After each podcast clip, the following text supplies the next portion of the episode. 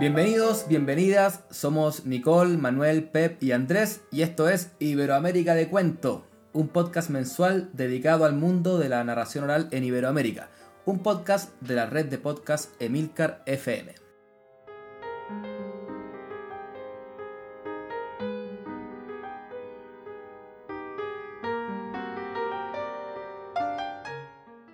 Entraron a la casa comiéndose a besos. Enredados en el abrazo, se fueron quitando la ropa, los prejuicios, los adornos y las dudas. Subieron las escaleras ardiendo de pasión, mordiéndose la boca y transpirando recuerdos. Llegaron desnudos a la habitación, la sangre hirviendo, respirando a puro suspiro, a puro gemido fueron un torbellino de caricias incendiarias que a su paso arrasaba con todo. Cayeron al suelo la silla, las ideas inútiles, los cuadros, los sentimientos cobardes y el portalápices del escritorio que se desparramó en la alfombra. Ella se tiró al piso, tomó un lápiz, él se le enredó en la cintura y juntos, la escritora y el cuento, hicieron el amor sobre una hoja de papel.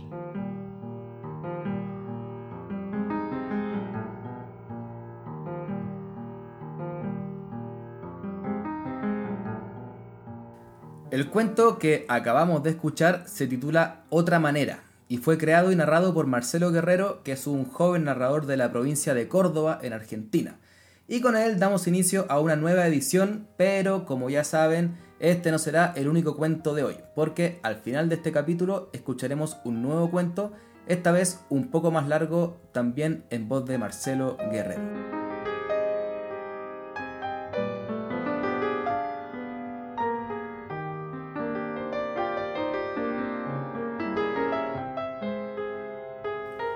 En este cuarto podcast de Iberoamérica de Cuento, queremos comenzar deseándole a todas las personas que nos siguen y nos escuchan un feliz año 2019. Que venga regado de historias para escuchar y para contar. Que sea, en definitiva, un año de cuento. Como siempre, tenemos algunos amigos que nos han escrito algunas cosas bonitas que queremos compartir con ustedes. A Laura Escuela, narradora de Canarias, le ha gustado mucho el capítulo pasado y nos dice. Qué lujo ha sido escuchar este podcast. Me han emocionado tanto las palabras de José Luis Gallego. En fin, gracias por el magnífico trabajo, por la dedicación, el curro, por hacer nacer esta propuesta tan necesaria, por llevarnos al alcance de la mano tanta información. Escucharos da ganas de vivir y de ser mejor profesional. Bueno, Laura, y comentarios como este son los que a nosotros nos motivan para trabajar y tener mes a mes un nuevo capítulo de Iberoamérica de Cuento junto a mis compañeros Pep y Manuel y mi compañera Nicole a quienes aprovecho de saludar. ¿Cómo están? ¿Qué tal les parece si vamos contando qué nos traemos entre manos para este programa? Hola, ¿qué tal Andrés? ¿Qué tal Nicole? Hola, ¿qué tal Manuel? Aquí Pep desde Guadalajara, la capital mundial del cuento. Y nada, con muchas ganas de, iniciar ya los podcasts este 2019 desde el frío invierno. Os recuerdo que la semana pasada por estas tierras tuvimos mm, algunos días con menos 10 grados centígrados. No me digáis que estáis ahí en verano y que lo estáis pasando calentito porque luego aquí la cosa no está tan, tan buena. Y bueno, para esta, para esta edición del podcast, para este capítulo, he traído una conversación, una entrevista con Beatriz Falero, narradora oral de México, quizás decana, quizás pues, una mujer que lleva 35 años contando cuentos. Ya veréis qué interesante es. Hola Nicole, Andrés, Pep, aquí desde Alcalá de Henares, ciudad patrimonio de la humanidad y cuna de Cervantes. Eh, pues nada, con el mismo frío del que habla Pep, porque de donde él está aquí hay poquitos kilómetros. Y nada, pues eh, traemos eh, o traigo la sección El cuento fuera de escena con Luis Teodoro Sanz, que nos va a hablar desde otra mirada. Y ahí lo dejo. Hola Pep, Manuel, Andrés, aquí Nicole desde Chile. Eh, lo siento Pep, pero debo sacarte pica, como se dice acá en nuestro país, pero sí, estamos disfrutando de unos 35 grados Celsius, un verano muy rico. Eh, eh, todo muy veraniego por estos lados. Y para el programa de hoy traigo los cuentos del inicio y del final con Marcelo Guerrero de Córdoba, como ya explicó Andrés. Y además eh, traigo la recomendación de un libro imperdible que es Escenarios de Narración Oral, de Ana Padovani. Ahí más adelante le contaré todo al respecto. Bueno, y por mi parte, acá desde acá, Andrés Montero, también al lado Nicole en Santiago de Chile, disfrutando el veranito. Ya luego va a cambiar, Pep, ya por junio no va a ser distinto, seguro, todos los años ha sido así. bueno, yo fui el encargado de coordinar este cuarto podcast y además les traigo algunas novedades sobre eh, agenda eh, de Cuba, Costa Rica y Puerto Rico. Y también decir que tenemos una colaboración de nuestra colega Isa Robaina quien estuvo hablando con la escritora y educadora colombiana Yolanda Reyes acerca de narración oral y lectura, y esta entrevista nos va a dar pie a nuestro conversatorio. Y bueno, si les parece bien, comenzamos como siempre con la entrevista en profundidad. En esta ocasión, y como ya adelantaba, nuestro compañero Pep Bruno conversó con la narradora mexicana Beatriz Falero.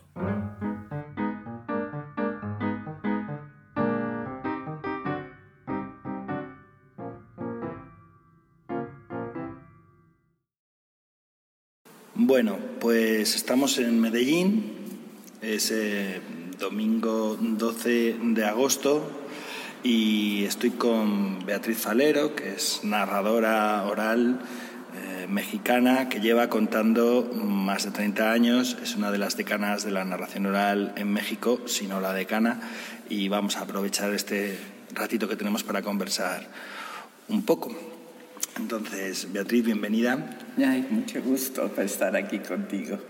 Eh, me gustaría empezar preguntándote eh, por qué empezaste a contar, cómo fue que de pronto te pusiste a contar. Bueno, en realidad fue casualidad.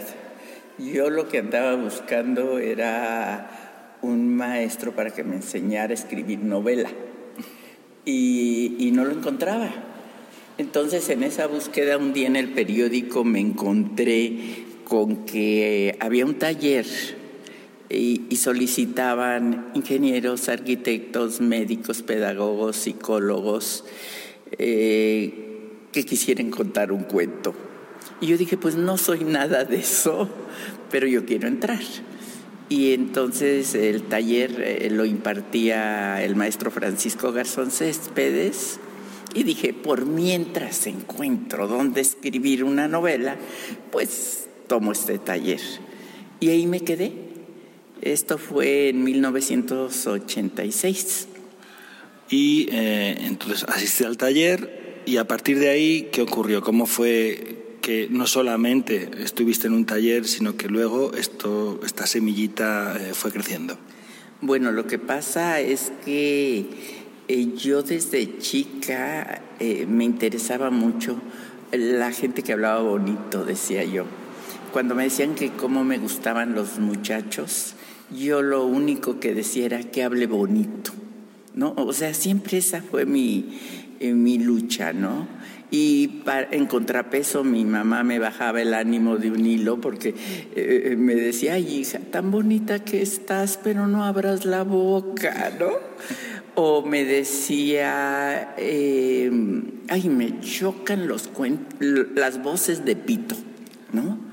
que era mi voz.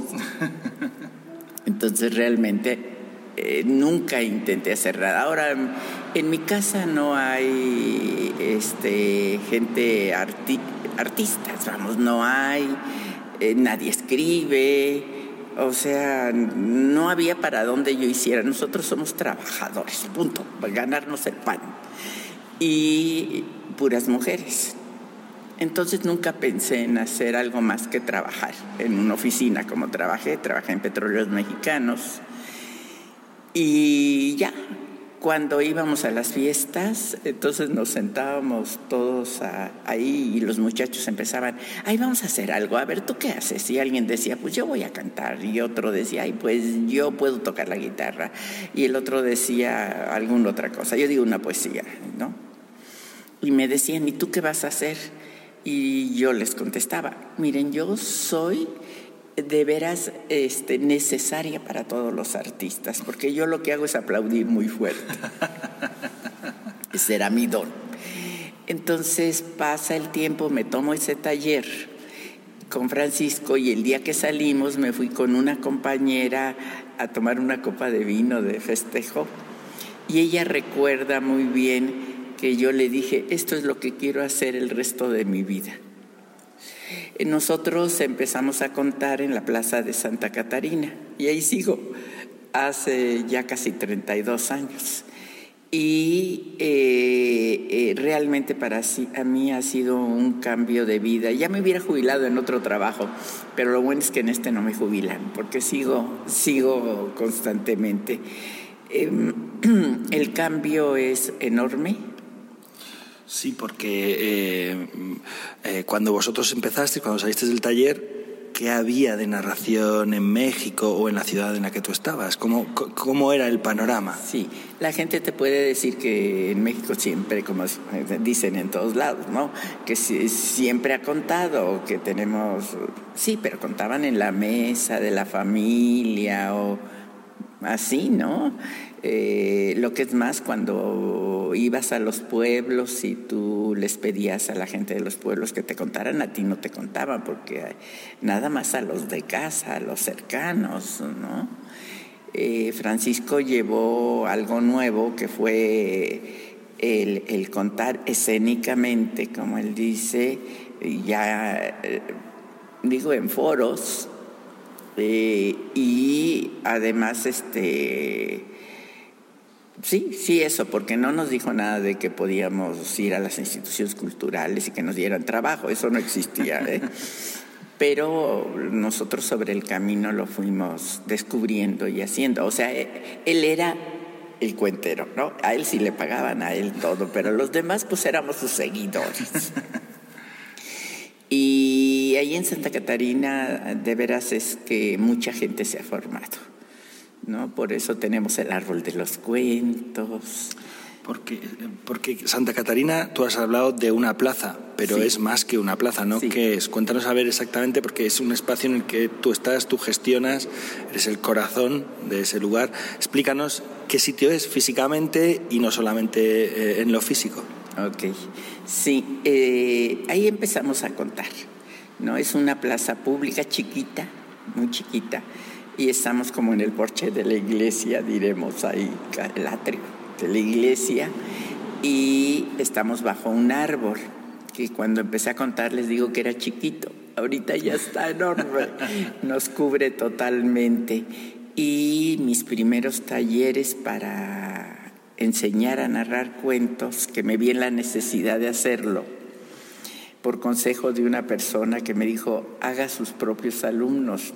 Entonces empecé, empecé a, impartirlo ahí en la plaza, llevaba los cojines de mi casa, se sentaban ahí y yo ahí les, les daba el curso. Y tengo gente muy importante ahora que ya ha viajado por Europa, que tiene premios y reconocimientos, como Alma Rosa Rivera de los Santos, que además se casó con otro de los compañeros del taller, que es Ricardo. Entonces, este, somos como una gran familia en la actualidad. Eh, en esa plaza que nosotros contamos, contamos todos los domingos sin faltar, excepto unos 15 días en diciembre, ¿no? Diciembre, enero, nos, tenemos nuestras vacaciones, pero el resto del año sí estamos. Cada ocho días hay diferentes narradores, hay diferentes espectáculos. Eh, eh, son más bien para adultos.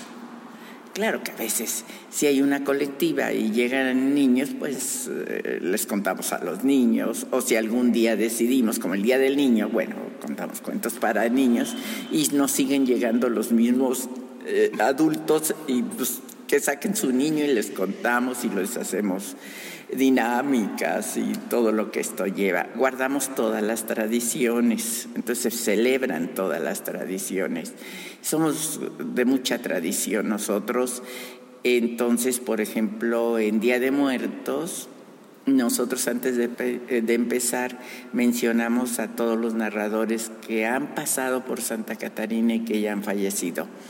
Y entonces se dice su nombre y todos, eh, todo el público dice presente.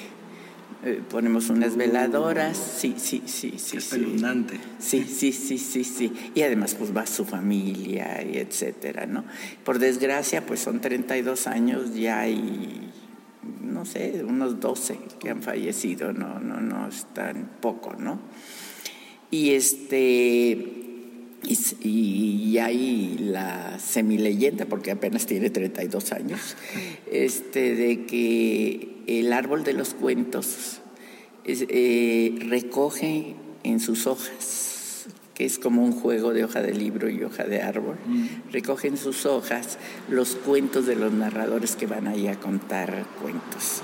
Y que entonces si alguien va en la noche, eh, si tiene suerte, claro, eh, va a poder escuchar al árbol repetir los cuentos de, lo, de la gente que ha pasado por ahí, que nunca se nos va. Y hay este, experiencias como, como Teopilsen, que creo que es la más dramática, diremos, este, que pidió que se, sus cenizas se, se, pusieran ahí en el árbol, porque ella quería seguir escuchando oh, cuentos. Entonces hay, hay, hay, cosas muy interesantes que pasan ahí. La gente quiere mucho al árbol. Este año, bueno, imagínate, me tardé, son 32 años de noviazgo. Entonces decidimos casarnos con el árbol. Y entonces vamos a hacer una boda eh, múltiple, porque ya tenemos invitados como 80 personas. Este, vamos a poner un gran lazo vamos a, a ponerle su moño al árbol, claro. Nos vamos a poner de blanco todos y este va a haber una ceremonia azteca con incienso y todo lo que se hace y este y vamos a celebrar nuestra boda. Entonces se le quiere mucho y tú no has ido, espero que pronto estés por allá, porque este, todos los extranjeros que llegan, aunque sea, se escapan de donde andan para llegar y abrazar el árbol y, bueno, que su palabra se quede con él. Oye, y si ahora mismo yo tuviera que hacer un pequeño mapa, algo no muy... Eh, exhaustivo, sino más sucinto, de cómo está el panorama mm, en México en el ámbito de la narración, es decir, mm, qué lugares habría que ir. Si yo fuera un turista de los cuentos contados, ¿a qué festivales o a qué lugares tendría que ir? ¿A qué gente podría ver? ¿Cuántos narradores hay que puedan vivir de contar, exclusivamente de contar? No sé, así, un par de pinceladas. Bueno, eh, eh, este, realmente somos eh, narradores, narradores hay muchísimos pero ya profesionales y que, y que pues ya se va reduciendo, ¿no? Esto, sin embargo, sí, sí, sí hay bastantes. Hay un grupo que es el de Benjamín Briseño, que tiene, que cuentan cuentos tanto en la universidad, en la UNAM, como todos son espacios de la UNAM de todas maneras. Este en Tlaltelolco, eh, que tiene un teatro, un foro y en el Chopo, en el Museo del Chopo también. Y está la Asociación Mexicana de Narradores Orales Escénicos, que en la actualidad coordina o dirige eh, Vivian Cirion. Yo, yo fui la fundadora. este, eh, ¿cómo se llama? Eh, ella es la que lo dirige y ella hace un, un festival anual para el Día de la Narración Oral, la semana del 20 de marzo, eh, se hace, se hace el Festival de Amena. Y este, de festivales, pues qué pena. Eh, eh, hay, hay, en el resto, te estoy hablando de la pura Ciudad de México, porque otra persona muy fuerte es Germán Argueta, ¿no? y Germán Argueta hace una revista de leyendas este, muy interesante y, hace recorridos por las calles, ¿no? Eh, ¿Quién más estaría? Entre estos. Y hay gente que no, no, no, no depende de nadie, pero está en todos lados.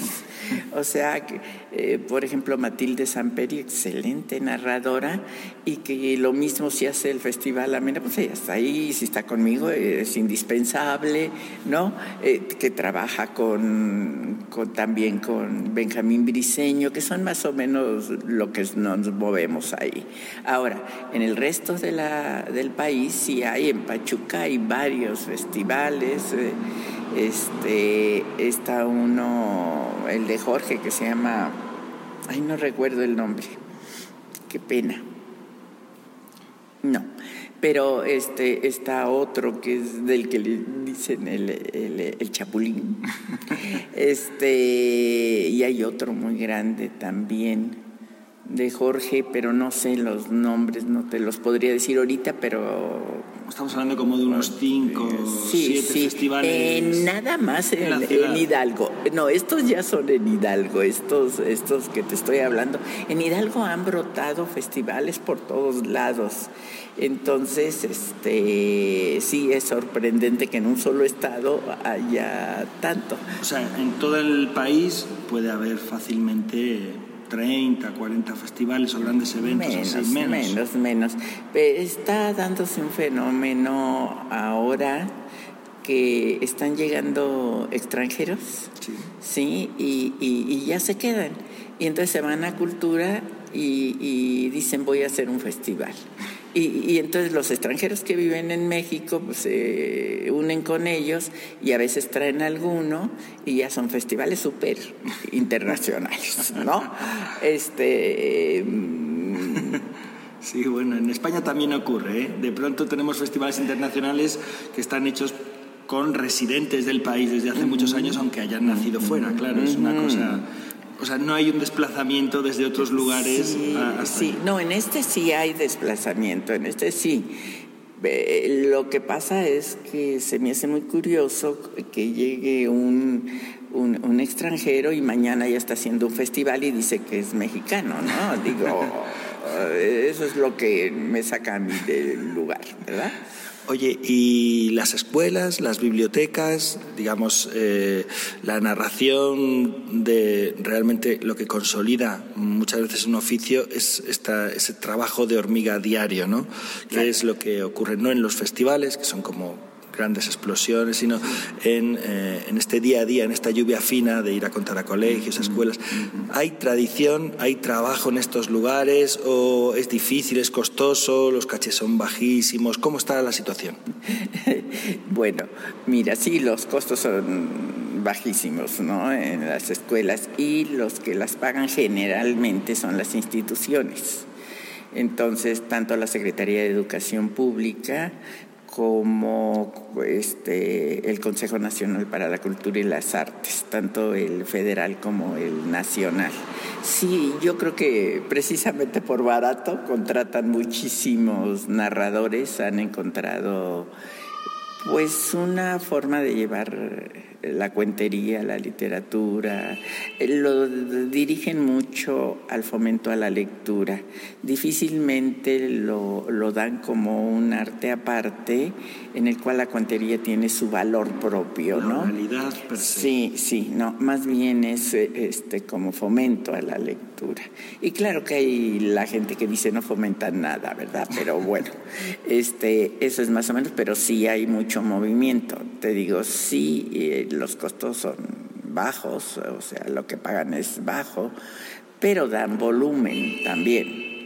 Y este y, y sí se ha llevado muchísimo a las escuelas en ese sentido, em, a las bibliotecas, como dices, a los hospitales, a las cárceles. La universidad también comentaste en algunos espacios, por lo menos. Sí, sí, sí, la universidad. ¿Y, cafés, por ejemplo, bares? Eh, también, pero menos, también, pero menos. Pero sí, algunas veces se inicia y a la mitad, como ven que no funciona, pues ya te, te piden cerrar, ¿no? Bueno, y una última pregunta, aunque estaría conversando contigo eh, mucho tiempo. Eh, una cuestión de oficio puro, ¿no? Si yo quisiera ser un narrador profesional en México, eh, ¿qué figura legal tendría que tener? Es decir, ¿tendría que pagar qué impuestos o tendría que darme de alta en algún sitio o directamente puedo facturar sin preocuparme de nada? ¿Cómo está ahí el panorama? Yo creo que se puede facturar sin preocuparte de nada. Este, no tenemos eh, una personalidad como para que te diga como contador o como el contador eh, público. Este, bueno, también somos contadores públicos.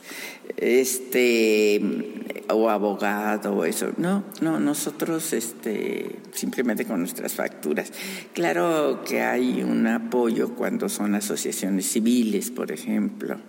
¿no? Eh, ahí hay algo de apoyo, pero en general no hay mayor problema con que pagues tus impuestos. Ya, o sea, eh, tú facturas y la parte, digamos, de impuestos que se retiren, que, suele ser un porcentaje, ¿cómo? ¿Aproximadamente qué porcentaje? es saltito, como el 35-40%. O sea, el 40% de lo que tú estás facturando tienes que pagarlo al Estado. Exacto, sí.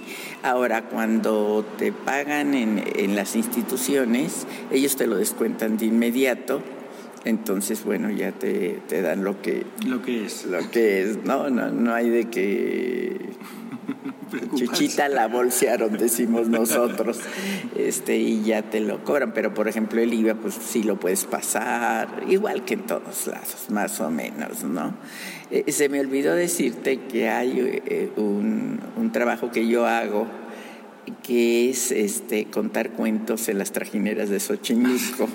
Ese paseo es, es, es, muy buscado y además se cobra bien. O sea, yo no voy a ir allá a pasarme la noche si no cobro lo que creo que merezco, ¿no? Y este eh, eh, y así digo como que hay brotes, ¿no? De eh, que se busca, ¿no? Algo especial. Lo que más se ha dado son los recorridos en las calles, que yo veo como guías, pero no como guías, sino que van contando cuentos y leyendas. Bueno, pues fantástico. Eh, muchísimas gracias, Beatriz. La próxima vez que coincidamos, a ver si es en México, puede ser contando en el árbol de Santa Catarina o... Tienes que ir, tienes que ir. Además, enfrente está este, un restaurante donde sirve unas cervezas riquísimas. Así es que tienes que ir. Bueno, también me gusta lo de Xochimilco, ¿eh? Quiero que lo sepas que yo he dado algún paseíto por ahí en traineras y, y no me imagino mayor placer que estar en la trainera viendo las estrellas y escuchándote contar. Gracias, muchas gracias. Espero. Un abrazo.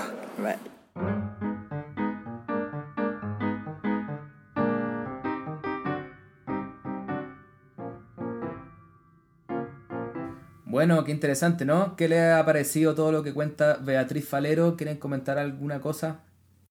Bueno, a mí me pareció maravilloso y me llegó a emocionar cuando Beatriz contó de esta persona que pidió que se esparcieran sus cenizas en el árbol de la plaza de, Santa Catarina. Realmente me parece un vínculo de la narración oral con las personas, con, la sociedad, eh, me parece algo tremendo, conmovedor.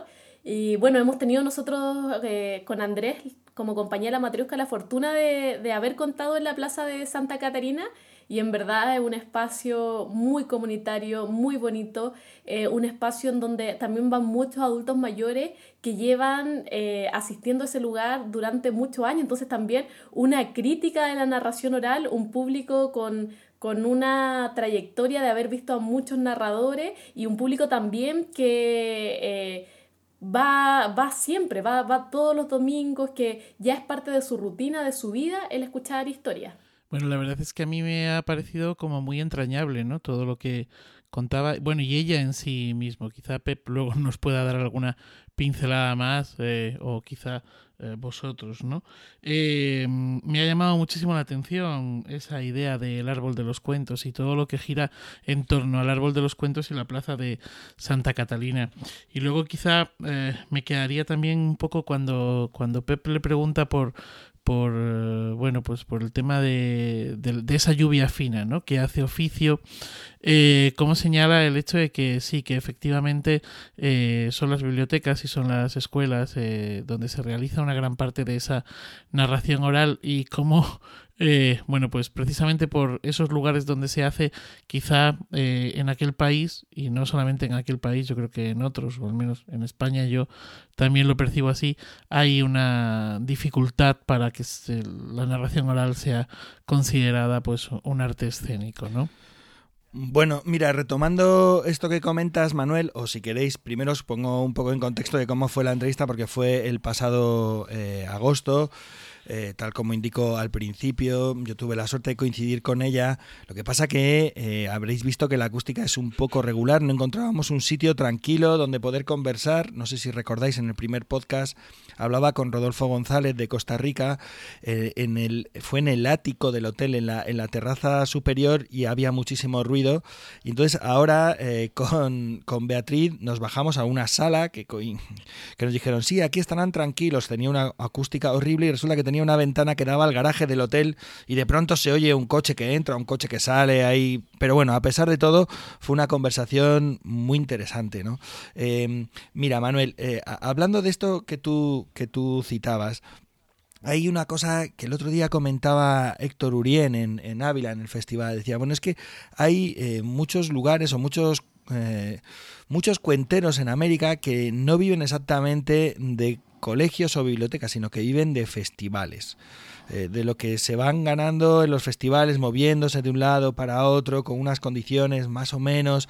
Eh, por eso intentan eh, ahorrar al máximo cuando llegas a un festival, pues los gastos mínimos posibles para poder salir de allí con algo de, dinero para poder continuar la labor. Por eso hay gente en, en América que no deja de moverse de un festival a otro. Para nosotros, pienso, para la gente que vive y trabaja en España, esto es raro, porque nosotros, claro, nosotros habitualmente donde hacemos el día a día es en colegios y bibliotecas, que esto es donde en realidad los cuentos se van estirando, alargando, formando, van cogiendo su, su esencia, su, su, corporeidad, digamos, de ir contándolos una y otra vez, porque puede ser que al cabo de un año haya cuentos que hayas contado 200 o 300 veces, cosa que no pasa si vas a, un festival y cuentas un cuento un día, otro cuento otro día.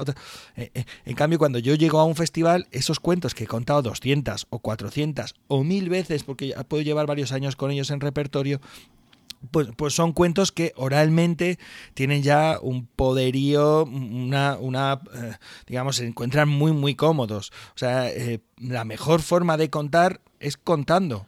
Eh, y, esto se nota también a la hora de, eh, pues de plantearse la profesionalización también de esta manera o de esta otra. Sí, bueno, yo no iba tanto por ahí, eh, sino por el hecho de que, bueno, la dificultad de que desde las instituciones, incluso desde otras disciplinas artísticas, la narración oral sea considerada como un arte mayor frente a un arte menor. Es decir, bueno, pues el, son muy pocos los narradores que trabajan en teatros en este país, ¿no? Ya, sí, bueno, en muchos países en general. Bueno, yo aprovecho de, comentar, meterme ahí. Eh, sí, de lo que están comentando, eh, hay, algo de eso en, América, evidentemente. Eh, en México en particular nos llamó la atención con Nicole que mm, la mayoría, y Beatriz también hablaba de eso, la mayoría de los espacios de narración oral son para niños.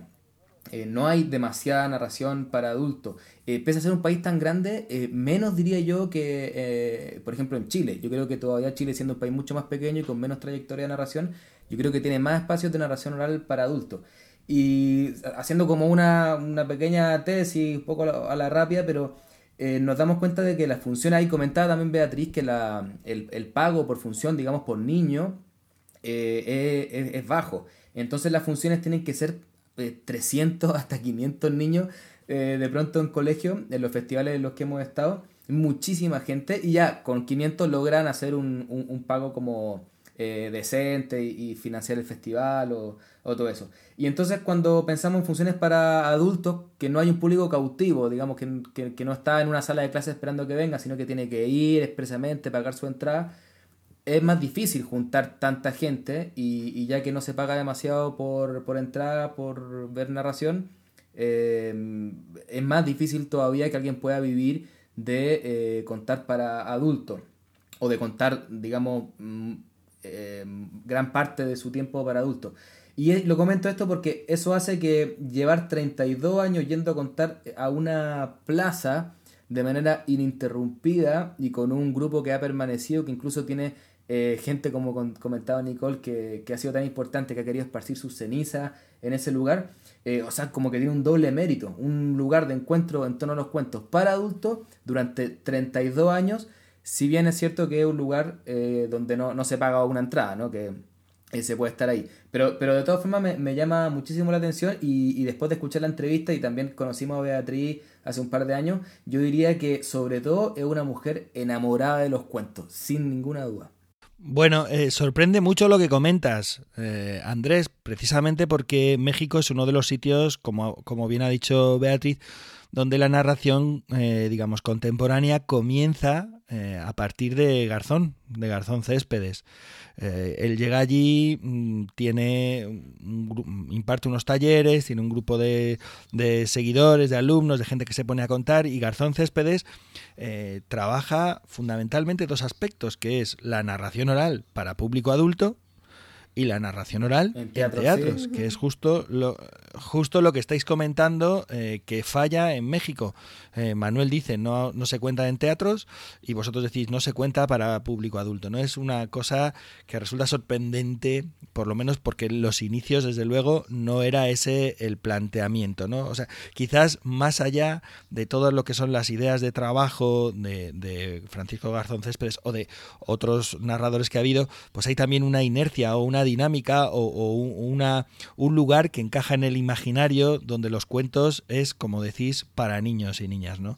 Entonces eh, nosotros insistimos y seguimos trabajando, buscando ese público eh, afecto a los, a los cuentos contados, que sea un público joven, por ejemplo, o un público adulto. Sí, mira, eh, hay algo interesante en México de unos chicos que se llaman Agua de Horchata, un colectivo. Ellos están haciendo cuentos en la universidad, en, la, en la UNAM, de hecho. Y claro, ya hay un público juvenil, eh, juvenil adulto, y a lo mejor eso va a estar generando, o, ya lo está haciendo, un público eh, un poco más adulto, o al menos espacio donde los narradores eh, pueden contar las historias que no pueden contar en, los colegios, en la escuela. E-, ellos son muy jóvenes y están haciendo un trabajo sostenido, bien interesante, con mucho apoyo de, algunos referentes como eh, Marcela Romero y otros que, están apoyando esto. Digamos que no, es que no haya ningún espacio de contar para adultos, sino después de México no, nos van a, decir que, ¿cómo decimos algo así? No, lo que pasa es que para ser, para ser un país con eh, tantos millones de habitantes, sorprende que no haya más. Eh, solamente eso, ¿no? Bueno, tendremos que seguir insistiendo en todos los países en general y en todos los ámbitos, eh, porque la narración oral, pues de alguna forma es un oficio o un arte tan antiguo y al mismo tiempo tan nuevo, ¿no? Y, por eso va todavía buscando sus, sus, huecos, sus espacios, sus lugares, porque prácticamente desde los años 80 hasta ahora es que está encontrando públicos y espacios para, para ser. Así es. Bueno, eh, no sé si quieres comentar alguna otra cosa. Espera, yo, yo sí que quería comentar una breve, breve cosita y es que me encanta lo del árbol. Eh, mm, los árboles y los cuentos han estado muy relacionados eh, desde hace siglos y generaciones, ¿no? Y solamente hay que ir a África para ver que esa vinculación no solo es muy directa, sino que es muy real y sigue muy viva en muchos lugares. ¿no? Yo recuerdo en Guinea al narrador Marcelo Ondón hablando de esto, o, bueno, acá en España vive em, Bonio Fogo, a que se conoce también mucho allá en América, que él también habla de esa vinculación que hay con la tierra, con los árboles y con la narración. ¿no? Entonces me gusta mucho que en una de las grandes urbes, una de las megaciudades, si no la gran ciudad del mundo, eh, siga existiendo esa raíz, ese, vínculo entre palabra, tierra y, árbol.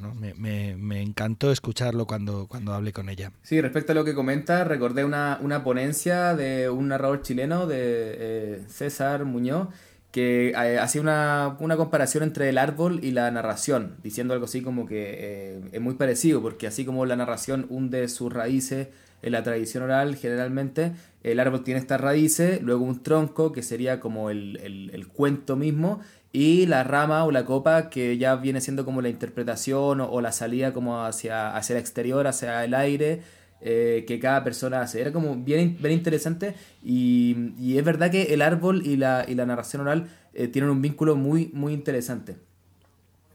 Sí, aquí en España, en Radio Nacional de España, en Radio 3, hay un programa que se llama El Bosque Habitado y precisamente también eh, en bastantes ocasiones vincula mm, eh, los árboles y la narración oral. Hay siempre, eh, bueno, pues cuentos relacionados con los árboles y, mm, y, además, como decía Pep, pues como muy, que, que, que van hacia unas raíces muy, muy ancestrales, ¿no?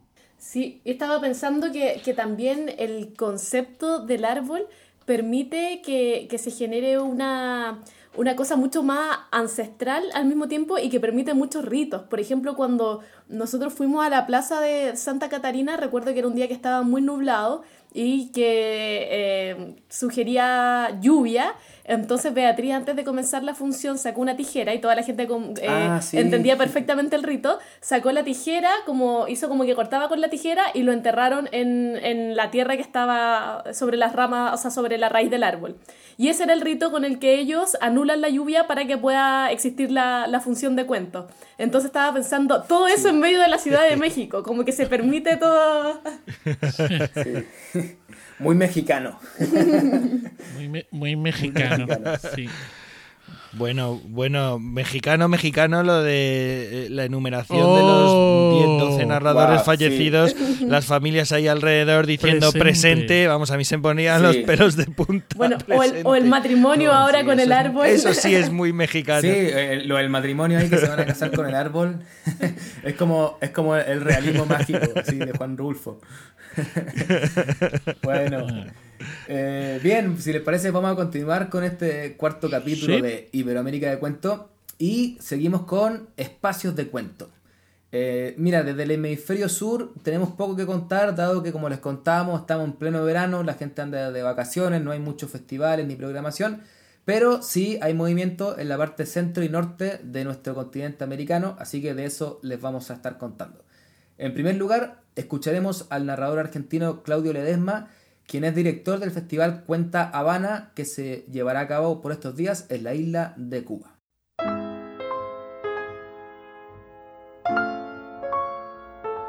Del 24 al 26 de enero se va a llevar a cabo la décima edición del Cuenta Habana, un encuentro internacional de narración oral en la isla de Cuba. El evento está organizado por la empresa Tip Travel, la dirección artística está a cargo mío, Claudio Ledesma. Participan como invitados Osvaldo Manuel Pérez, Daniel Hernández Acosta, del grupo de Teatro La Palabra. El 24 de enero, en la apertura y la inauguración del evento, se va a homenajear y se va a dar tres reconocimientos a la maestra Elvia Pérez Nápoles, a Mayra Navarro y a Silvia Tellería. Participan y viajan desde Argentina 50 cuentacuentos. Se suman a ellos narradores cubanos, narradores de Costa Rica, cuentacuentos de España, de Colombia y de Chile. Del 24 al 26 de enero, en la isla de Cuba.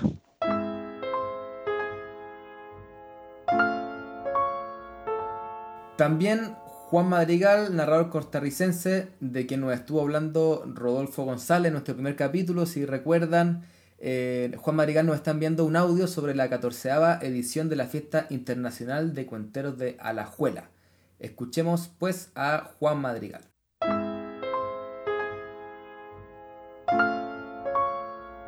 Hola amigos de Iberoamérica de Cuentos, soy Juan Madrigal, este narrador cuentero de Costa Rica. Eh, les quiero informar y este, que el 24 de enero al 2 de febrero tenemos la decimocuarta Fiesta Internacional de Cuenteros a la Juela Ciudad Palabra. Esta actividad este, es la, la, actividad más importante en el campo de la cuentería en Costa Rica e incluso en Centroamérica. Eh, hay gente, mucha gente voluntaria que nos ayuda porque la ciudad se vuelca completamente a escuchar y a, y a contar historias, este, desde los niños hasta los más adultos. Este, hay una gran, este, un gran calor humano para que la gente venga a contar y escuchar. En esta edición tenemos varias sedes, este, más o menos tenemos 130 espectáculos, vienen cuenteros de Alemania, vienen cuenteros de Colombia, vienen cuenteros de Venezuela, de Perú, de este, México y de España. Y también tenemos un invitado berebere de una tribu nómada del norte de África, este, Amut Otopía se llama él. Y bueno, este, estamos muy contentos este, porque ya estamos a las puertas de esta fiesta, esta fiesta que nos hace ilusionarnos, que nos hace fantasear, que nos alegra el corazón a todos. Un abrazo.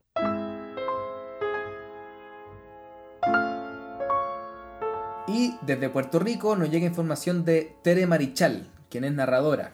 Eh, ella está encargada de organizar la sala del cuento folclórico puertorriqueño y nos cuenta que el 2 de febrero celebrarán el Día Nacional de la Narración Oral, dedicado a la escritora boricua Pura Belpré. En este audio nos hace un resumen muy interesante sobre la narración oral en Puerto Rico. Vamos a escuchar.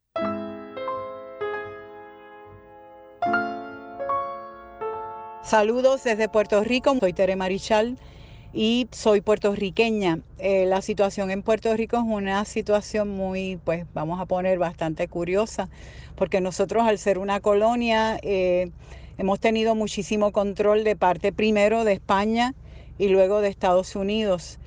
Eh, nosotros, por ejemplo, ahora estamos en un proceso de redescubrir todo nuestro folclore literario, porque aquí sí se practica mucho pues la música, el baile, eh, esos aspectos folclóricos siempre han estado muy presentes en nuestra cultura, pero lo que significa la voz, eh, lo que significa apoderarse del discurso público, salir a contar, es algo que realmente no se ha practicado eh, casi nunca en nuestro país. En el siglo XIX teníamos contadores de cuentos africanos que contaban todos los cuentos de Anansi. En Puerto Rico se llama Compayaraña. La profesora Julia Cristina Ortiz Lugo en los años 70 recorre la isla y recupera muchísimos de estos cuentos y puede grabar a descendientes de africanos que cantan las canciones africanas y ahora este año se va a publicar el libro con el CD para que la gente pueda conocer eh, las canciones y las pueda cantar. Aparte de eso, pues ha habido muy poca investigación sobre lo que es el folclore, los cuentos folclóricos, porque ya todos sabemos que aquí en Puerto Rico pues el control político es muy grande, además la influencia del inglés es enorme. Eh, nosotros en agosto ofrecimos un curso de Kamishibai para 14 participantes, lo ofreció el Instituto de Cultura Puertorriqueña para fomentar la narración oral. Eh, fue pues un proyecto realmente interesante y ahora hay como un interés bien grande en tomar talleres, en comenzar a narrar, en conocer los cuentos folclóricos. Eso para nosotros pues es sumamente importante. Además, eh, por la isla hay otros grupos que han surgido recientemente eh, que cuentan y cantan canciones africanas. Eh, sé que en Canovanas hay un grupo también que está empezando a trabajar ahora, esa es otra parte de la isla. Eh, hay muy poca comunicación realmente entre los grupos que estamos tratando de fomentar la narración oral, porque la mayoría de ellos son recientes. Yo llevo pues muchísimos años, hace, van a ser ahora 30 años que yo empecé un programa de televisión que se llamó La Casa de María Yusema. Y la base de ese programa era un cuento. Del cuento se partía a desarrollar eh, distintos temas, pero todo el tiempo el cuento era nuestra razón de ser. Luego produje otro programa que se llamó Te cuento lo que leí. Todavía lo transmiten, donde eh, los niños leían cuentos y los narraban en sus propias palabras. Yo iba a las escuelas y los grababa. Grababa maestros, ilustradores, eh, bibliotecarios, todo aquel que tuviera interés en el libro y en la narración oral.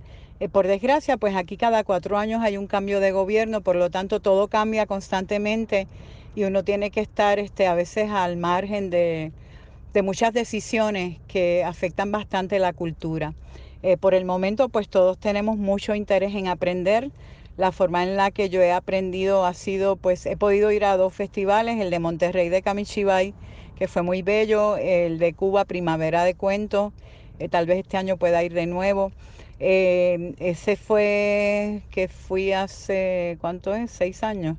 Eh, y fue una gran experiencia porque aquí nadie había salido a festivales de narración oral.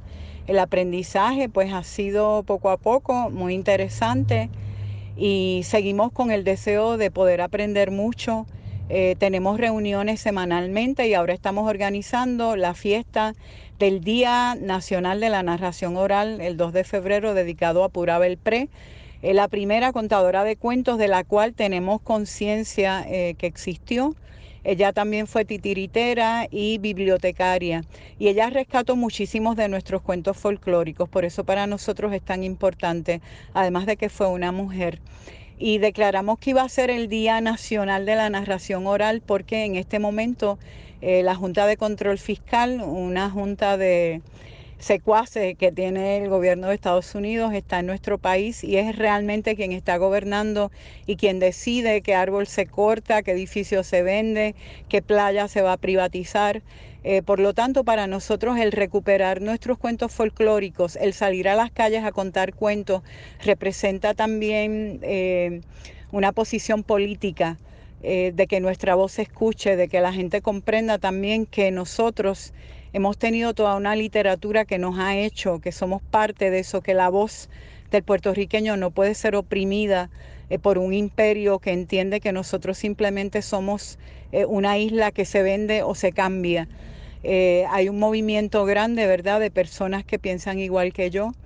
Y pues por el momento pienso seguir ofreciendo los talleres, reuniendo gente, poniendo a la gente a leer que es tan importante para nosotros fomentar una cultura lectora y defender eh, nuestras raíces, defender nuestros cuentos folclóricos que tanta sabiduría nos dieron y que en un momento representaron los cuentos de la resistencia.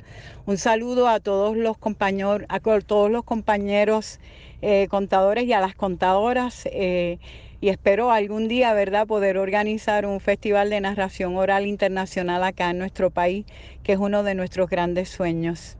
Un saludo solidario desde Puerto Rico, la isla del encanto. Y en este momento tenemos que decir no a la Junta de Control Fiscal fuera de nuestra patria. Viva Puerto Rico libre.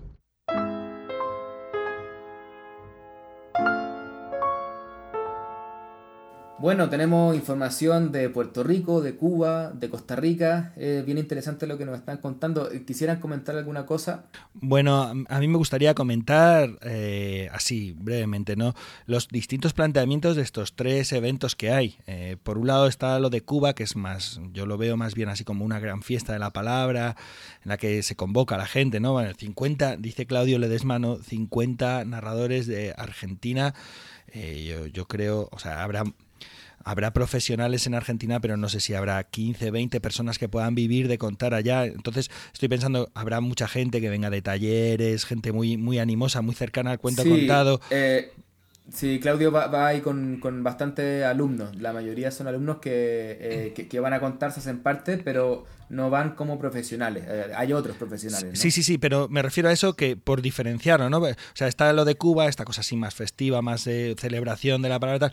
Está por otro lado de Costa Rica, a la Juela, eh, que es un festival bastante profesionalizado, donde se cuidan muchísimo los cachés, los, los lugares, los públicos, donde hay un trabajo ahí que no digo que no haya un trabajo igual en Cuba, pero sí en mm, la mirada ahora es sobre lo profesional eh, y luego está eh, lo de Puerto Rico que es una celebración y que también resulta contar cuentos, eh, como decía Tere Marichal, eh, posicionarse políticamente, ¿no? Una reivindicación, una, una no, digamos lucha, pero sí una mirada, una búsqueda de eh, mantener las raíces, la conciencia. Entonces me parece muy interesante estos tres eventos que coincidan ahora en estos días y con tres miradas, yo creo que por lo menos en algunos puntos tan distintas. Yo voy a comentar brevemente Puerto Rico. Es que a mí me ha enamorado, me ha enamorado el, el planteamiento, ¿no? Y el, el hecho de, de una, de esa resistencia al gringo. Eh, jo, es que es, sí, es que es una, es un posicionamiento, contar cuentos es un posicionamiento político. Eh, siempre lo ha sido, eh, pero es que, bueno, no sé, no sé, o sea, es, es, es tremendo, es tremendo eh, la lucha, ¿no? La, la resistencia. No sé si tú, Pep, antes decías, no, no sé si lucha es lucha, eso es lucha. Bueno, eh, eh, en realidad sí, una, actitud también puede ser una forma de lucha. Eh, es desde luego buscar y, y perseverar y bueno, es que ella, bueno, ya, ya, habéis visto lo que es la despedida, cómo lo hace, ¿no? Y, y cómo dice fuera esta junta que está limitando. Pero claro, este podcast ahora lo está escuchando Trump y lo mismo se, se, se presenta allí con el, se presenta allí con el flequillo o tenemos una, una un bloqueo online, no sé, ¿no? Entonces esta mujer eh, eh, no tiene miedo, me encanta, gente de palabra, gente que tiene las ideas claras y que hay muchos motivos para contar cuentos y uno de ellos, desde luego, bien puede ser este. Bueno, y sobre todo en un, en un, país como Puerto Rico, en donde les han quitado la identidad cambiándosela por otra extranjera, con mucha imposición de temas culturales. Y qué lindo ver cómo buscan, sobre todo en el repertorio tradicional popular, esa identidad que la tienen arraigada todavía y que no pueden permitir que, que se le olvide, sino que al contrario, tienen que retomarla para que sea la forma de resistencia. A mí también me pareció muy maravilloso sí, sí, es que, el trabajo. Yo, es, Mira, es, que es un, perdón, es que es una sí, culturación total, ¿no? Lo que se vivió con el colonialismo y cómo eh, las colonias a partir del 19, principios del 20 y demás perdieron eh, muchas de ellas sus identidades y se impusieron eh, otras lenguas, otras culturas, etcétera, etcétera. Pues es un poco esa culturación que se ha vivido durante eh, el 20 y en estos en estos primeros años del, del siglo XXI, ¿no? Entonces que la palabra, que la, la raíz, que el volver a los orígenes esté ahí y sea el cuento el que está o el que quiere promover todo esto, pues eh, me parece, vamos, de, de quitarse el sombrero. Ole, ole y ole. Es que el mero, Sí. Es que el mero hecho de el mero hecho de contar en español ya es una posición en un, en un lugar donde yo recuerdo hace unos años cuando eh, el español fue eh, no aceptado como lengua oficial, cooficial, además del inglés, ¿no? Entonces eso ya es una posición bien clara. Yo recuerdo eh, hace poco en Madrid, en una librería, eh, había una, una joven, una mamá creo, de, que era de Puerto Rico y me sorprendió porque hablaba con, con, otra persona y hablaba exactamente la mitad del tiempo en español y la mitad del tiempo en inglés. Era un inglés perfecto además. Entonces eh, casi que no eh, sabía bien cuál era su, eh, su, su, lengua materna. Era mitad y mitad y se cambiaba como porque sí, sin ninguna razón. Yo me preguntaba como qué, qué, qué es lo que la la hacía eh, hablar en los dos idiomas cuando podía hablar, en, se, se, notaba que la otra persona le entendía en cualquiera de los dos. Eh, creo como que era como un reflejo de quizá de lo que pasa en Puerto, en Puerto Rico, que hay algo muy vivo eh, y también algo muy impuesto y se han ido mezclando. Entonces lo que, lo que, lo que hace, lo que nos cuenta Tere Marichal también me asumo. Ole, ole y ole, como decía Manuel. Yo, yo creo que merece una entrevista más sí. larga, a ver si más adelante en algún podcast podríamos tener la oportunidad, porque es difícil, ya lo sabéis, conseguir de vez en cuando eh, unos audios eh, con calidad para ponerlos en el podcast. Pero bueno, a ver qué tal, si más adelante tenemos los recursos técnicos para hacerlo. Perfecto. Bueno, Pep, y ya que estaba hablando, cuéntanos un poquito qué novedades trae la narración oral en España. Sí, os voy a contar primero que he estado buscando una vez más eventos, así grandes eventos de narración en Portugal y en febrero, enero-febrero, pues eh, no son meses de, mucho movimiento por lo que se ve en el país vecino. Sin embargo, en, España sí que hay eh, al menos dos eh, festivales interesantes que llevan ya unos cuantos años funcionando, funcionando bien. Pero antes de los festivales os eh, voy a decir que hace apenas tres semanas se publicó eh, en la web de AEDA un nuevo número de El Aedo. Ya sabéis, es una revista monográfica y esto lo quiero meter en agenda también porque es algo que ocurre una vez al año. Fue la última semana de, diciembre, se publicó esta revista que hablaba sobre narración oral y biblioteca con el subtítulo de Más allá de la animación a la lectura. Eh, entonces ha quedado un monográfico muy interesante de 175 páginas con casi 30 artículos que os recomiendo que, leáis, que ojeéis, que miréis, que consultéis, porque en verdad hace la comisión de, de, contenidos, la que lleva la revista, hace un trabajo extraordinario. Este número ha sido coordinado por Elia García, Elia Tralara, y, y bueno, es fabuloso, de verdad. Está en la página web narracionoral.es.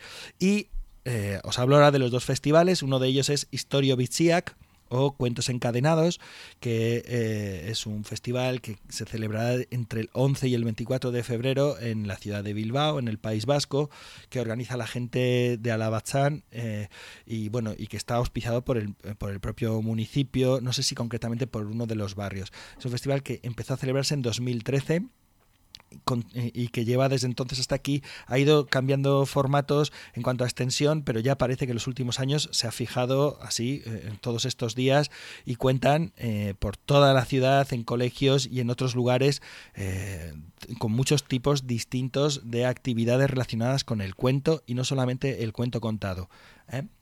¿Eh? Y el otro gran evento, que es el Fragate Cuenta, yo lo conozco bien porque estuve en sus, en sus inicios. El Fragate Cuenta también nació en el 2013 y ha ido cambiando este, también eh, muchos formatos, eh, mucho la forma de celebrarse. Quiero que os fijéis que los dos, estos dos eventos nacieron en el momento en el que la crisis empezaba a aflojar. Eh, aquí, digamos, el momento más duro fue en el 2010, 2011, 2012. había muy poco trabajo, muy pocos espacios para contar. En el 2013 empezamos a ver un poco más de luz. 2014, 2015.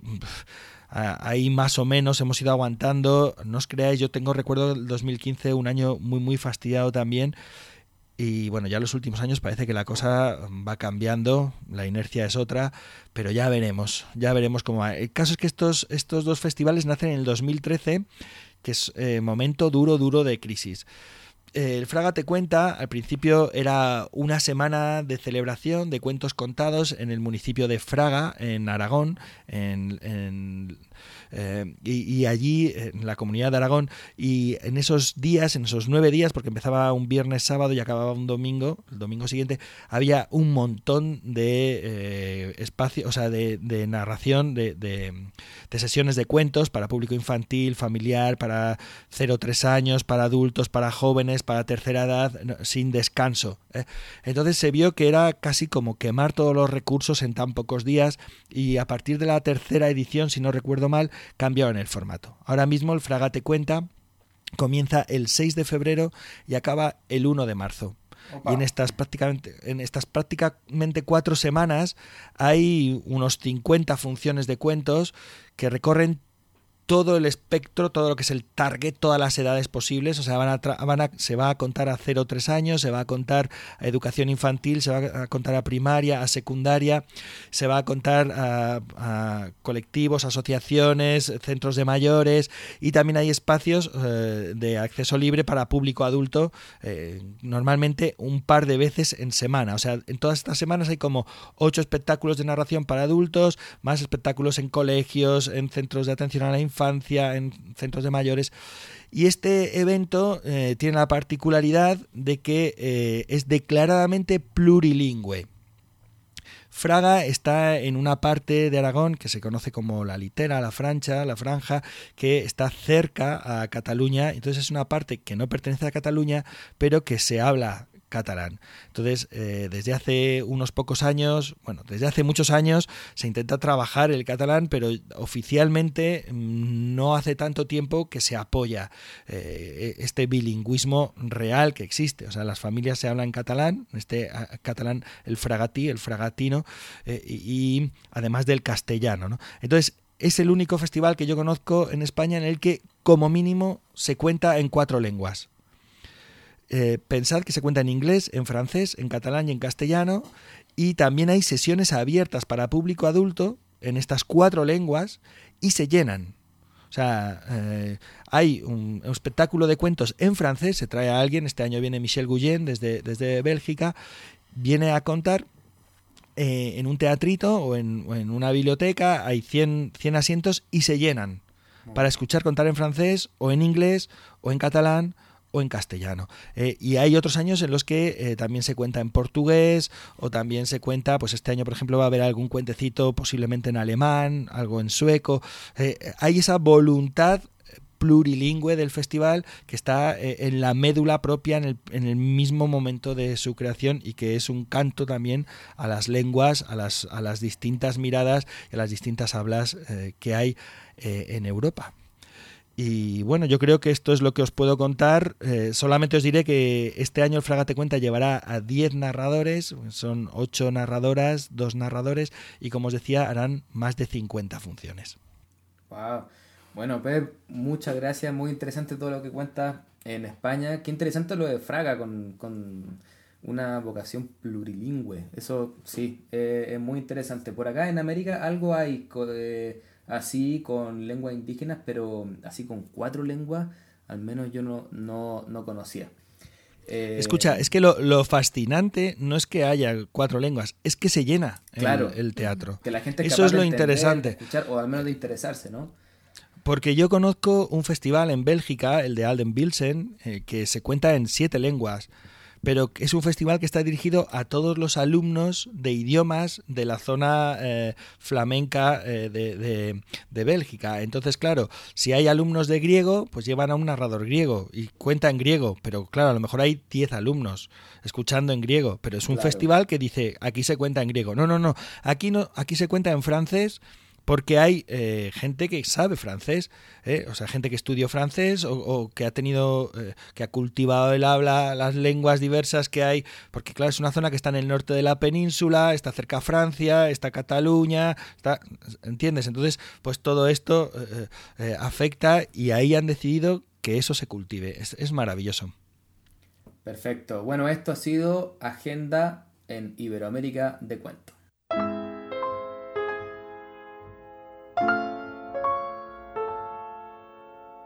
Ahora continuamos con nuestro espacio de conversatorio. En esta ocasión va a estar dedicado a la relación entre la narración oral y la lectura, que siempre dará mucho que hablar. Para abrir este conversatorio escucharemos la entrevista que nuestra colaboradora Isa Robaina le realizó a la escritora colombiana Yolanda Reyes.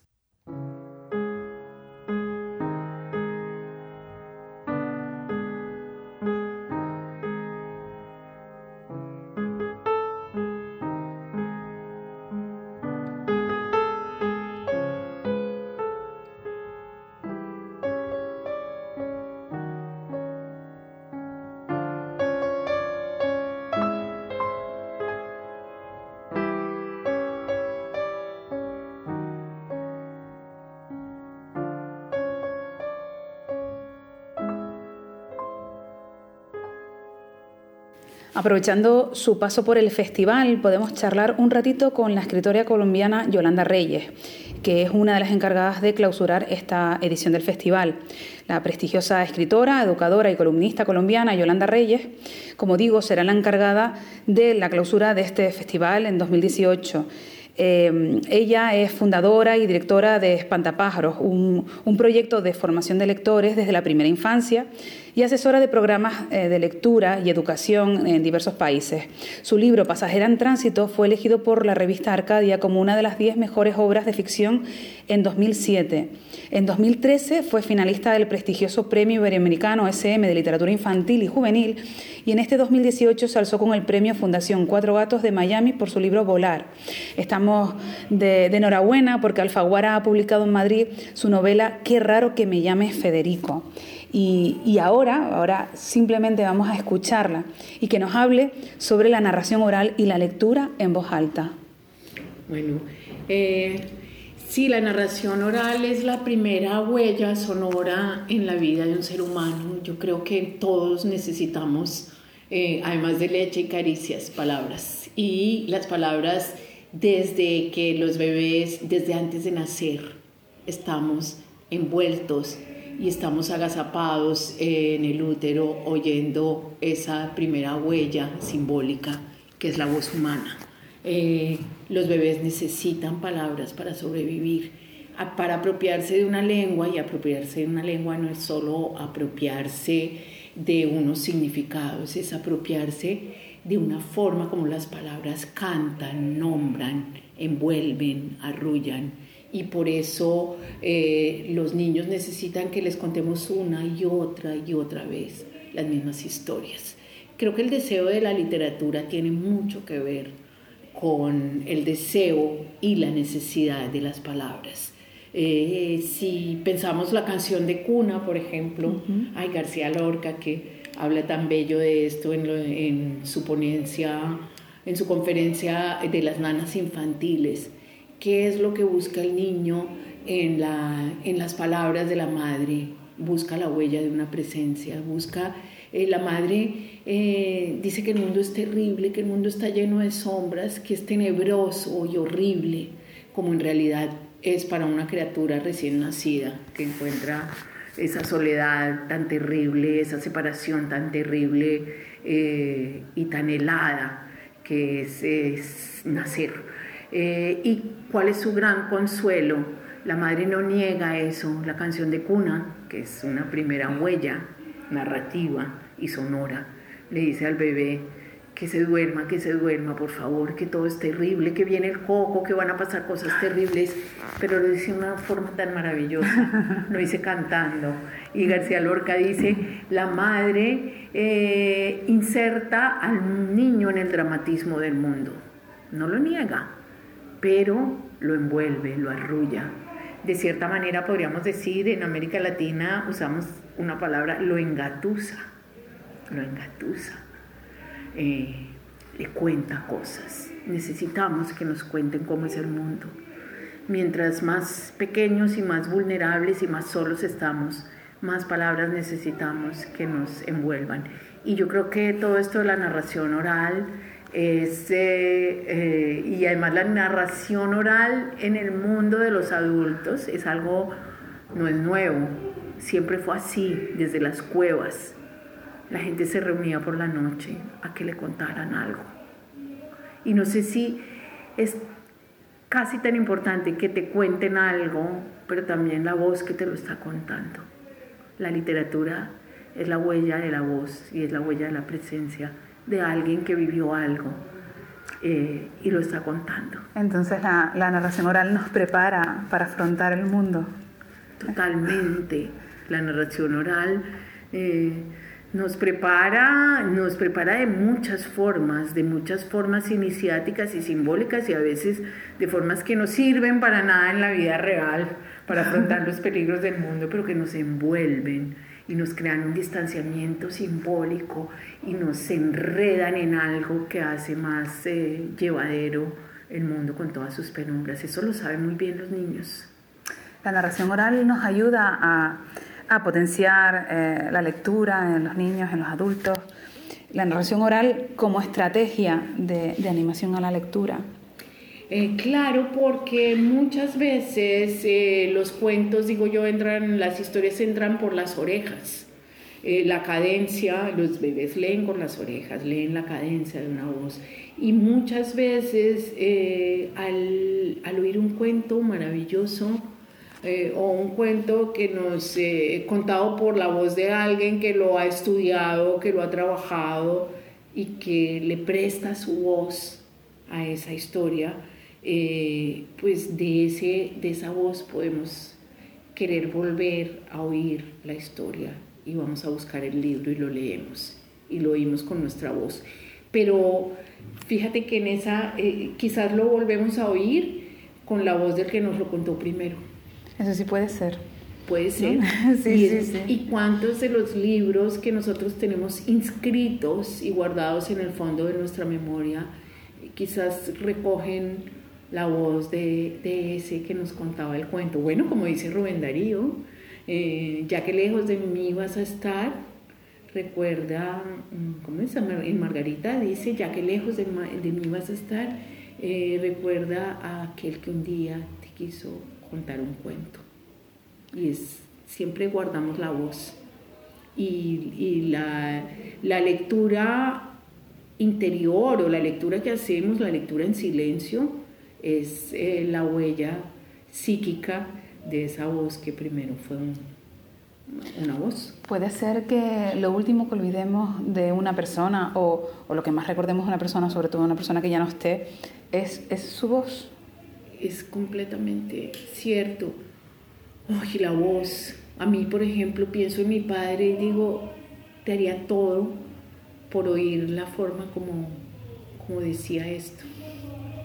¿Sí? Y siempre, eh, si te fijas, siempre estamos hablando de los que ya no están. Ay, como decía no sé quién, y es la cadencia de esa voz. Yo creo que por eso necesitamos literatura.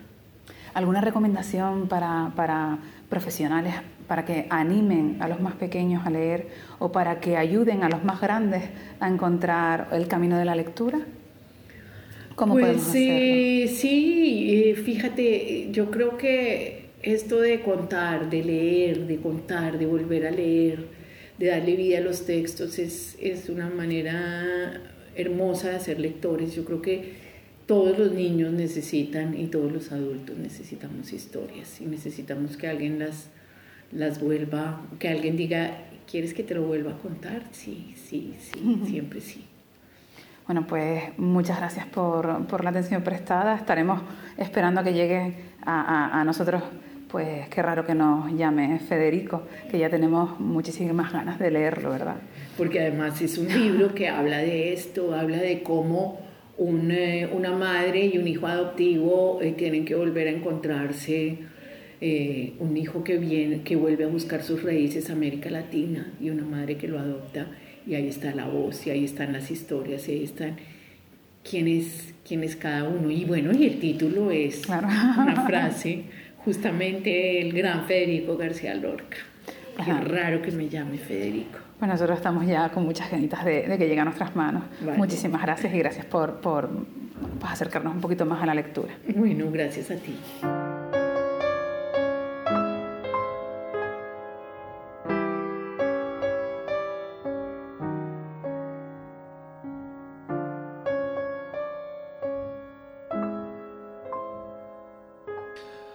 Yo he tomado un montón de notas y solamente, por ser breve, porque he hablado mucho en la agenda, os diré que hay una frasecita que dice que todos necesitamos, cuando, cuando venimos al mundo, leches, caricias leche, leche, caricias y palabras. Y es hermosísimo eh, eh, esto de la necesidad de historias para que nos preparan para la vida, ¿no? No, me, ha encantado, sobre todo cuando incide en que no tienen por qué buscar esa utilidad, sino que se manejan en ese ámbito simbólico. ha sido fantástico de todas formas, es que Yolanda es una, una eminencia reconocida no solamente en Colombia, sino en muchos otros lugares. Mira, a mí me, me gustó mucho. Recordé algo que, que, comentaba Aldo Méndez, narrador cubano, que estuvimos conversando también en un capítulo pasado, que él decía que cuando un niño le dice a su mamá, una niña le dice a su mamá que, que le cuente un cuento, en realidad lo que le está queriendo decir es échate conmigo un ratito acá al, al lado mío, o le está pidiendo eh, el tiempo, eh, que no es solo el cuento. Eh, y entonces recordé cuando a mí me leían cuentos, cuando en, la biblioteca del colegio, mis papás, y sobre todo por esto que, que dice Yolanda, de que mm, eh, cuando leemos un cuento que ya nos habían contado anteriormente, eh, lo leemos con la voz del que nos lo leyó. Eh, me pareció, claro, es evidente, pero yo nunca lo había pensado. el Principito, por ejemplo, a mí me lo contaba mi hermano mayor y cada vez que lo leo o escucho cualquier cosa del Principito, me viene la voz de mi hermano. Bueno, mi hermano está vivo, por suerte.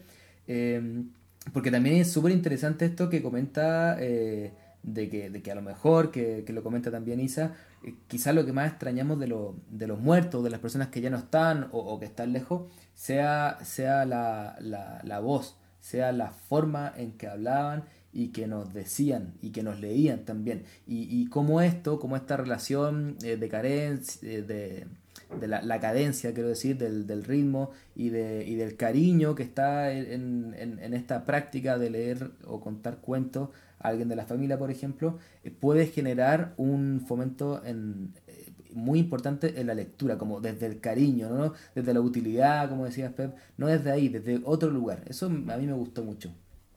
A mí, al, al igual que Pep, me marcó mucho esa frase. Eh, de la necesidad de los niños por el cuento tan básica como, como la leche y también me marcó la frase eso de que los niños en la primera infancia leen por las orejas, por la escucha y, y eso de que también es la cadencia de la voz la que, de la que se enamoran y es eso lo que necesitan volver a sentir. Entonces, cómo ese amor por, por el sonido, por el tono de la madre, se empieza a transformar en una necesidad que los va enamorando del, del escuchar cuentos y que después se transforma en este amor por las historias, por, por la lectura.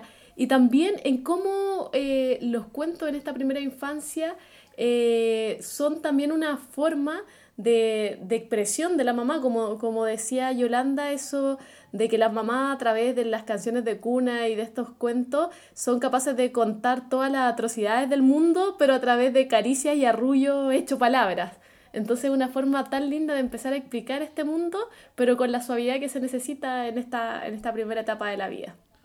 Pues yo escuchando a Yolanda Reyes, sobre todo al principio de su intervención, me parecía estar casi escuchando a, a Antonio Rubio, ¿no? Ella dice que la narración oral es eh, la primera huella sonora de la vida del ser humano y Antonio Rubio dice que, que desde que nacemos pues somos un puer poeticus o un homo poeticus, ¿no?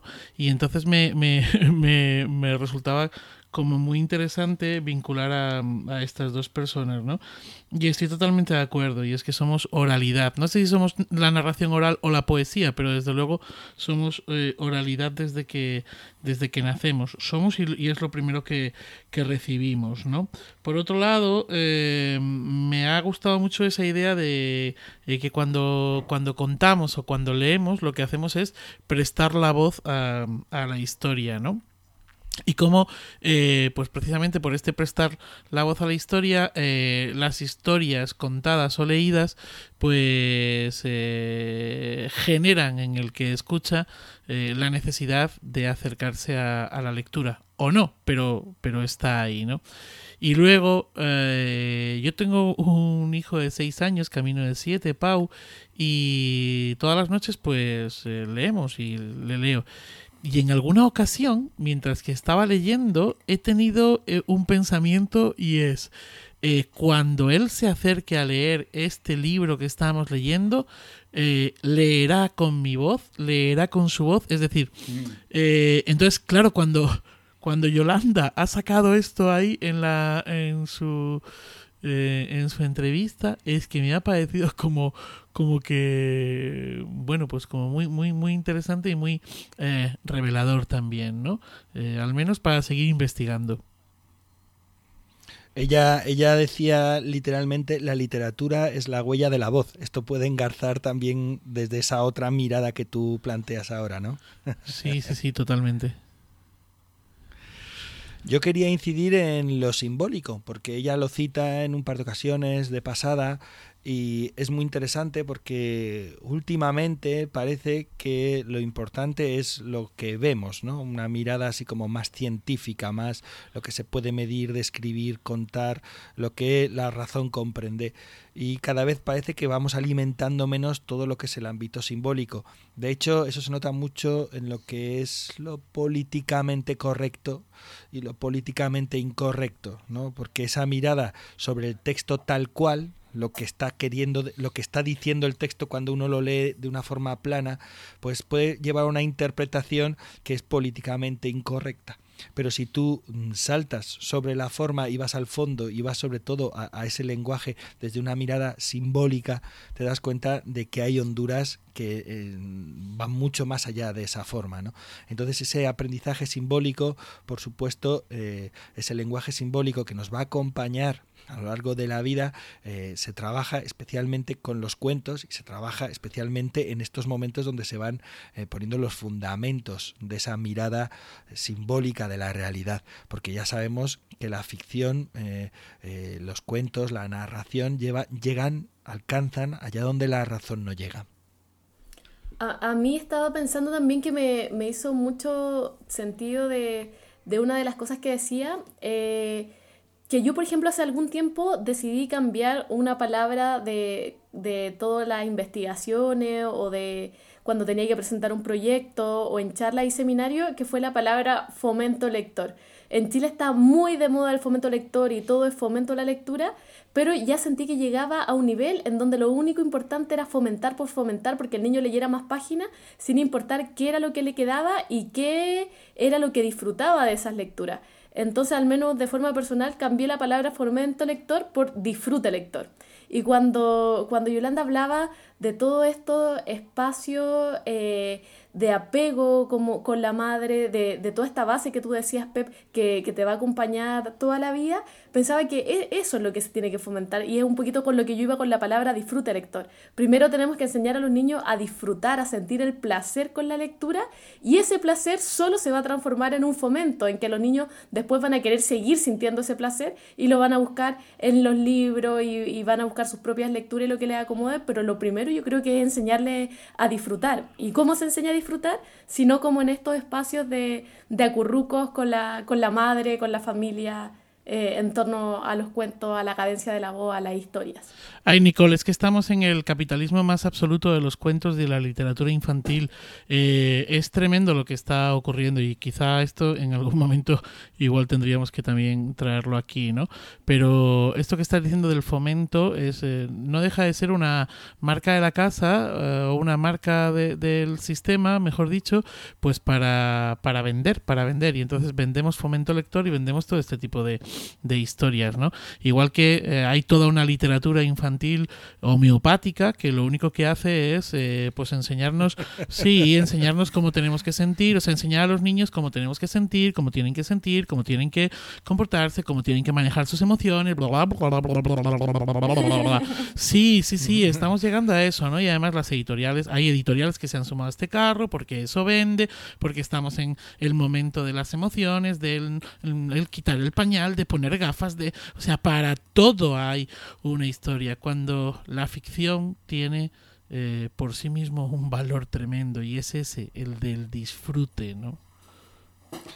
Yo, yo creo, eh, si me permitís, eh, que hay una palabra clave en todo esto que estáis diciendo y que ella cita en un momento, por lo menos, que es cuando habla de lo inútil de, la de que no sea útil, ¿no? Y a mí me ha recordado mucho a un ensayo fabuloso, os recomiendo a vosotros, compañeros, y, a quien nos esté escuchando, eh, se titula La utilidad de lo inútil, es de Nuccio Ordine, acá en España está publicado por la editorial, creo que es Atalaya, no, Acantilado, por la editorial Acantilado y, es en verdad un librito absolutamente delicioso y, que dices, es eso, es eso, es que se trata de eso, exactamente, de buscar cosas que no tengan ese utilitarismo, ¿no? porque realmente todo se mide por ahí últimamente en lo que tú llamabas este capitalismo de lo literario.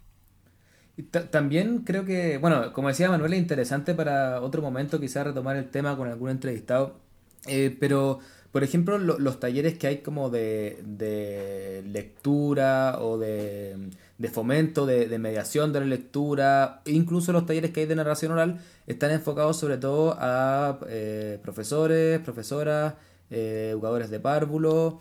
Y no he visto demasiado, pero quizás nos pueden contar por allá en España, taller eh, dedicado solamente a padres. Y no necesariamente a padres de bebés, que, que, eso sí creo que hay un poquito más, sino mejor padres de niños de mm, como la edad de Pau, ¿no? ¿Qué edad tiene Pau, Manuel? Camino de 7, 6 y 8 meses. Claro, por ahí, ¿no? Eh, y, y, y, que a lo mejor lo que pasa en, en el mercado, por poner esa palabra, eh, con la venta de estos libros eh, ¿Cómo decía Manuel? Literatura eh, homeopática. Ojo porque el término no está registrado, pero es mío, ¿eh? Estoy escribiendo un artículo sobre eso. Vale, vale. Bueno, ese tipo de literatura, eh, quizá eso pasa porque eh, los mismos padres y madres no, tienen una formación ni en literatura, ni en narración, ni nada, y entonces piensan que eso puede servir o ven que su hijo se está portando mal en cierto sentido y ven, bueno, a lo mejor nos va a ayudar. Eh, sería interesante que, hubiera algo de formación para padres, obviamente voluntarios, eh, donde pudieran aprender eh, a distinguir la buena literatura de la literatura homeopática. ¿ah? y que, y que a lo mejor también aprendieran algunas cosas, elementos básicos de narración o cómo darse los espacios para leer cuentos porque todo lo que, lo que veo en general es que está apuntado como hacia algo más eh, la narración del escenario, que me parece muy bien, ¿no? Pero, pero quizás la narración más importante sea de la que nos está hablando Yolanda. Y quizás los narradores orales tenemos algo que aportar ahí para que la narración eh, vuelva o, no se pierda en los espacios íntimos, en, en la noche, antes de acostarse y que la literatura que se compre sea, eh, ojalá, la, que tenga mejor calidad. Eso va a hacer o haría que el mercado dejara de, publicar solamente este tipo de literatura porque la gente el que compra, que finalmente son los papás, no, no los niños, estaría con mayores conocimientos para discernir. No sé, no sé si conocen algún taller de ese tipo por allá. Hombre, aquí hay es habitual dar charlas, por ejemplo, a familias, a padres. Yo alguna vez cuando estás contando en colegios, a veces te piden que des charlas eh, sobre un poco este tema, animación a lectura, un poco panorama de literatura infantil y juvenil, eh, explicar por qué unos libros sí, lo políticamente correcto, por qué estos libros no. Mm, yo, de todas formas, creo que el mercado ha de autorregularse, tal como decís, pero es, es, que las familias no deben no, pueden saber de todo. Y ahora ser padres es muy estresante porque tienes que saber de alimentación tienes que saber de literatura tienes que saber de educación tienes que saber de vacunas tienes que saber de todo por lo que se ve. Y, antes era muy fácil. La medicina la sabía el médico, la alimentación el tendero. La... Ahora no. Ahora parece ser que es que tenemos que saber de todo. Todo el mundo tiene opiniones sobre todo. Todo el mundo sabe, incluso los que no saben saben mucho, tienen opiniones formadas. Entonces, entonces es todo un poco más complicado. ¿no? Eh, hagamos lo que podamos así sencillo nosotros. Podemos contar buenos cuentos, podemos recomendar buenos libros, la gente que tiene interés puede acceder a nuestros blogs, a nuestras webs. Eh, no sé, eh, aquí en España hay un foro eh, que tiene, no sé, miles y miles de seguidores, eh, donde se recomiendan unos libros espantosos que más que homeopáticos son, pues yo qué sé, tristísimos.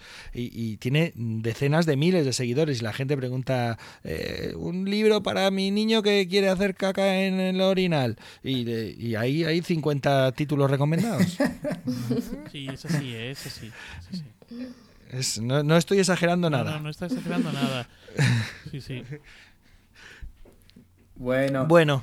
Este es un tema que, nos da para mucho, seguramente lo vamos a retomar más adelante, eh, esto de lo políticamente correcto. Eh, bueno, eh, hace poco leíamos algunas de las columnas de Ana Garralón, que, estuvo con nosotros en el programa anterior en una entrevista, y, y claro, también habla de este tema con un punto de vista muy interesante si les parece bien, vamos a continuar eh, porque ya el programa va avanzando y nosotros tenemos que avanzar con él. Y vamos a continuar con la sección El cuento fuera de escena, ¿sí? para la que Manuel conversó con Luis Teodoro Sanz. Y él nos va a contar un poco de su visión de la narración oral desde un lugar muy particular, la cámara fotográfica.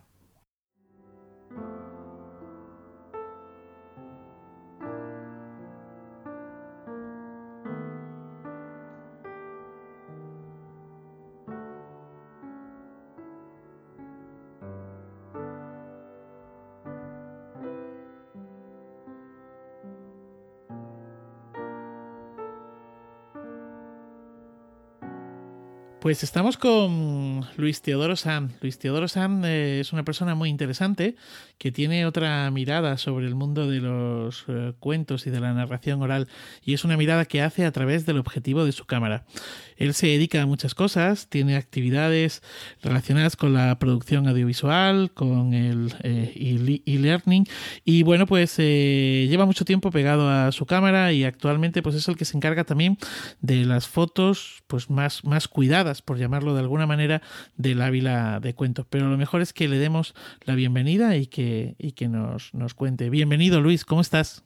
Hola Manuel, muchas gracias. Estoy bien, estoy muy, muy contento de estar aquí contigo, con, con este público iberoamericano. He aprovechado a escuchar estos días eh, algunos de los podcasts, no me ha dado tiempo a todos y, encantado y muy agradecido de que queráis contar conmigo para, para que os dé mi punto de vista, ¿no? mi mirada. Pues claro que sí. Luis, ¿cómo surge tu interés por captar a través del objetivo de la cámara, de tu cámara, la narración oral? Pues mira, esto me, he estado reflexionando un poco eh, de dónde viene y, viene del, inicio de, de, mi inicio en la fotografía digital. Realmente una vez que tuve una cámara digital y que pude hacer fotografía eh, de una forma sencilla, pues eh, coincidió en el tiempo con asistir a, los cuentos por primera vez. Digo, esto voy a intentarlo, a ver qué tal se me da.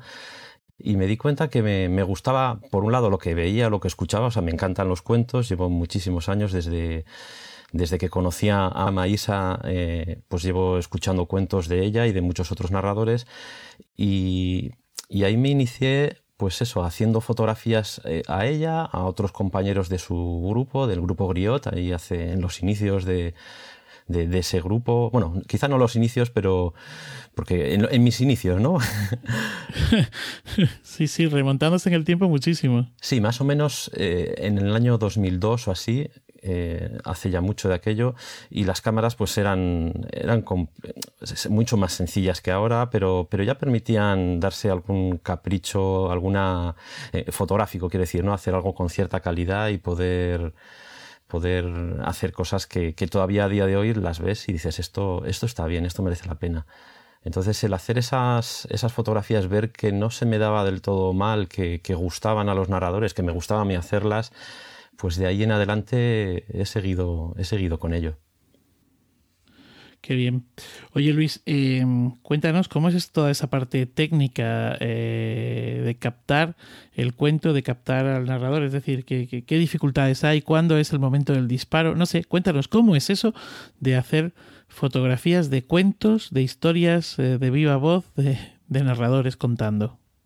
Bueno, la parte, la parte técnica eh, ahora con, la cámara que tengo, que me he podido permitir desde hace unos tres años así, es mucho más sencilla porque es una cámara que, admite, tiene más luz, ¿no? admite hacer fotografías con, cuando hay condiciones más complicadas y entonces me permite pues, el, poder sacar más fotos que sirven y menos movidas. Eh, yo veo la fotografía como, como eh, el tratar de, captar desde varios puntos de vista. ¿no? Por un lado, me gusta sacar al narrador como, es él, como él o ella, ¿eh? porque mucha, la mayor parte de mis fotografías obviamente son, son a Maísa, eh, y, tratar de, que se, de que ella se vea y se identifique cuando ve las fotos, se, reconozca eh, en el cuento, en el momento en el que está, y también su interacción con, con sus objetos, con lo que ella saca, con lo que lleva. Luego, eh, el cómo se relaciona con el espacio. Hay espacios que son más chiquititos y que no dan mucho juego, otros más grandes, permiten moverse, esa, esa relación también con el espacio. Y por supuesto, la más importante es con el público. Eh, y allí, pues, otras dificultades técnicas vienen de si yo tengo opciones, por ejemplo, a moverme o me tengo que estar quietecito en un sitio.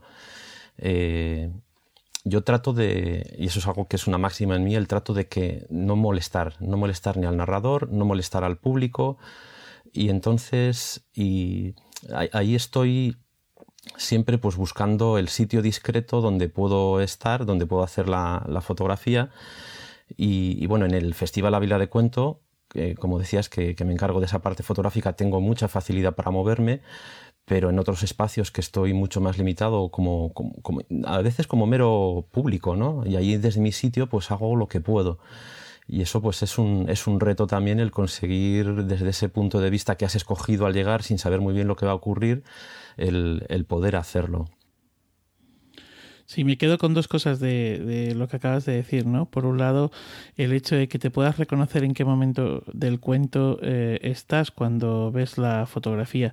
Quizá hay momentos de un cuento en el que tu gesto, tu expresión es como muy clara, pero otros no, y entonces el captar eso me parece muy interesante. Y luego otra cuestión, el pasar desapercibido, que desgraciadamente los que nos dedicamos a la escena, y, y además es una cosa que yo creo que, que, no se tiene en cuenta, ¿no? Y es, eh, parece que en el teatro o en otro tipo de actividades escénicas se, se respeta mucho más, ¿no? Y el fotógrafo no invade. Cuando te aparece un fotógrafo de prensa, a veces es para echarse a temblar. Me quedo con eso también que has dicho. Oye, ¿qué se ve cuando miras? ¿Qué se ve cuando miras por tu objetivo?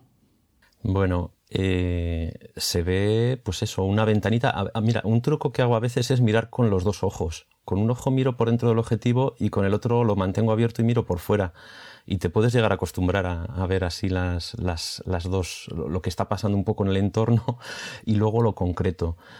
Eh, a ver, eh, Una cosa que suele pasar mucho con, en la narración es que es algo que está totalmente, todo el rato en movimiento y entonces es muy fácil que, lo que la fotografía que hagas saque eh, expresiones pues, feas, ¿no? Caras, muecas, expresiones que luego al final el narrador no va a querer, que, tú dices, no, es que esta cara, estos morros, esta boca, porque está todo el rato en general hablando. Entonces, algo que yo trato de, de, intuir es cuándo va a haber ese momento de pausa que para para respirar o que, que se mueve de cierta manera para, para intentar coger y, disparar ahí, ¿no? Yo contengo la respiración, espero a que ese, ese instante, eh, por supuesto trato de componer una fotografía estéticamente bonita, que, salga pues el narrador, eh, o sea, lo que es la composición de, los elementos, ¿no? De una fotografía, el, propio personaje narrador, el público, el espacio, a veces hay fotos mucho más amplias que se dan más relevancia al espacio, otras más de primer plano, y, y allí intento pues captar algo que sea interesante, que sea útil para el narrador, porque a mí me parece que, o sea, la fotografía que yo hago quiero que, le sea útil, que la pueda utilizar para, para él. Y, eso es un poco lo que busco, ¿no? El, tratar ya de captar un momento del cuento concreto, pues es difícil. A veces hay narradores que, eso, que hacen la expresión, el gesto, y, es muy llamativo, pero otras veces no. Entonces no siempre se, ve ese, ese gesto. Y luego el, público, eh, con los niños siempre trato de sacarlos de espaldas, de, que no se vean sus caras para que no, haya ningún problema de, pues eso, de, sacar menores en, redes sociales, en fotografías, pero busco también el, a veces me agacho a su altura, me pongo a ras de suelo, trato de sacar sus bracitos, las orejas, los, la cabeza por detrás, y un poco intentando que se, que se les vea gestos que hacen, cómo se tocan, cómo extienden los brazos, eh, o cuando ya es de más, más volumen de gente, el, sacar expresión, ¿no? el, que se vea que, el narrador provoca eh, cosas en el público que, hacen que dan movimiento, porque sin ese movimiento, si todo el mundo estuviese tan quietecito, tan así, pues no, no, ni te lo crees, ni, realmente no ocurre, o sea, que no sería realista. Claro, claro, yo creo que sí, sí. Eh, por un lado estaría como la foto, la foto puesta, ¿no? La foto de estudio, y por otro lado esa foto de la que tú estás hablando, ¿no? Que es eh, precisamente con el, con el público. Claro, los niños tienen ese problema eh, de la protección de la, de la imagen, pero me imagino que te habrás quedado muchas veces con ganas de ponerte frente al público, ¿no? De disparar desde detrás del narrador y, sacar al público y especialmente a los, a los chiquillos, ¿no? que probablemente son los que en sus rostros pues, pues eh, reflejan lo que está pasando también. ¿no? Efectivamente, eso lo he podido hacer en alguna ocasión eh, con una sesión con Tim Bowley, el querido Tim Bowley, que, le grabaron en vídeo para, un proyecto y, y, ahí pues habían firmado los padres, estaba todo hablado que se podían hacer esas fotos y ahí pude ver realmente bueno, verlo solo ver en general, pero pude fotografiar esas caras de niños que estaban ilusionados, eh, metidos en la historia y, y gozando, ¿no? En, Ávila también, al ser un espacio tan amplio, en uno de los espacios eh, en el auditorio de San Francisco, está la posibilidad de poder sacar, yo puedo acceder al, escenario por detrás, me suelo esconder así por un huequecito, hago, y hago fotografías desde ahí enfocando al narrador y buscando que los niños, que el público esté desenfocado. Eso con unas lentes eh, fijas y, y bastante luminosas se puede conseguir, es una parte técnica de la fotografía, y luego incluso en postproducción se puede conseguir desenfocar un poco las caras si es que todavía se pudiesen llegar a reconocer, pero se nota la tensión, se nota esa, esa tensión, esos niños que se echan para adelante, que están ahí con la carita acercándose al narrador para, para meterse más en la historia. Qué maravilla, qué maravilla. Oye, pues tenemos que ir terminando. ¿Y qué otros proyectos tienes, aparte de, de estar centrado en esto, relacionados con la, con la fotografía? Eh, pues mira, así de fotografía, en el último año participé con Fugitivas Escénicas y con La Clandestina, un par de, grupos aquí en Madrid, y les estuve acompañando en, sus, en sus sesiones, haciendo fotografías de tanto de sus actuaciones como de la programación y de los narradores que hacían en teatro, que eso es algo donde disfruto mucho fotografiando dentro de un teatro porque la luz es la luz es clave en fotografía y en un teatro pues siempre suele ser buena, suele ser controlable y, muy agradable. Y como proyectos de actuales y, de futuro, pues estoy en un, en un par de cositas. Con, con, Maísa en algo que llamamos cuenta instantes, que yo hago fotografías que me gustan de, espacios naturales o de, lo que sea, de cosas que me, atrapan por ahí en la, en, la, calle. Y ella genera o escribe, mejor dicho, eh, relatos eh, que van con esa fotografía que le inspiran a ella. Y hacemos justo lo contrario, es otro proyecto que esperamos, bueno, el de Instantes lo podéis encontrar en, Facebook si lo buscáis. Y el otro es algo que es un proyecto para papel, para imprimir, eh, todavía no, no, está público y es justo al contrario, es que yo estoy eh, fotografiando eh, composiciones, cosas que, tengo que buscar por ahí para ilustrar microrelatos que, que, que me pasan ya escritos. Entonces es algo que, está ahí en, en capilla, digamos, para salir en breve. Pues qué bien, deseoso estoy de, verlo. Luis, ha sido un placer conversar contigo este, este ratito de Iberoamérica de cuento y, nada, pues darte, darte las gracias. Muchas gracias a vosotros, enhorabuena por el, por el programa, por, por, el podcast, que es como un programa de radio, esto es muy, muy divertido, veo que por lo que contáis que llega mucha gente y me siento pues muy orgulloso de, de que me hayáis llamado y de, y de que queréis contar conmigo. Un abrazo muy fuerte.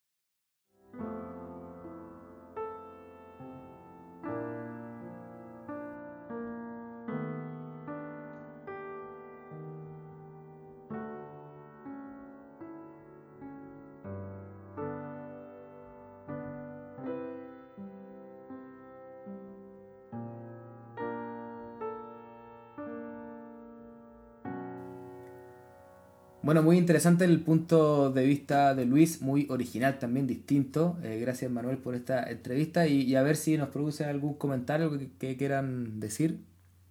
Bueno, a mí me, me pareció que, que Luis tiene un trabajo muy profesional y también como eh, que tiene mucha dedicación el tomar fotografía eh, en momentos de, narración oral. Como decía él, esperar ese momento justo en que el narrador haga la pausa, intentar transmitir las sensaciones del público sin mostrar el, rostro de los niños.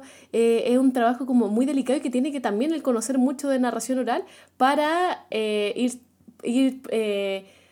imaginándose él en qué momento el público va a parar, en qué momento, o sea, en qué momento el narrador se va a detener, en qué momento el público va a expresar algo y todo esto con también una mirada estética. Por suerte en Chile todavía no tenemos mucho problema con tomar fotografía a, los niños. Eh, de hecho, muchos colegios nos piden tomar la fotografía y todo para, para que los papás vean cómo participaron en las sesiones de cuento, pero me parece sobre todo en España que con el tema infantil es muy difícil lograr esto. Sí, bueno, a, ver, eh, a ver, aquí en España el, no hay ningún problema en que las maestras o los maestros tomen las, las fotos, ¿no? De hecho, cuando vas a una función escolar, no sé, eh, Pep, tú cómo lo vives, pero es horrible a veces, ¿no? Hace poco hubo una sesión escolar en una biblioteca en la que el bibliotecario llegó, eh, cuando ya están todos los chiquillos y las chiquillas sentadas, el bibliotecario dijo, bueno, las fotos ahora o al final, ¿eh? Pero en medio nada, ¿eh? Aquí no se levanta nadie a hacer ninguna foto, dijo. Y bueno, pues le aplaudí porque, porque tú estás narrando y de repente se levanta el maestro para coger la foto. Entonces, en ese sentido no hay problema. Lo que sí es, tienes problemas es en, en sacar esas fotos o en utilizar otro tipo de, de fotos, ¿no? Cuando, porque tú no eres persona autorizada.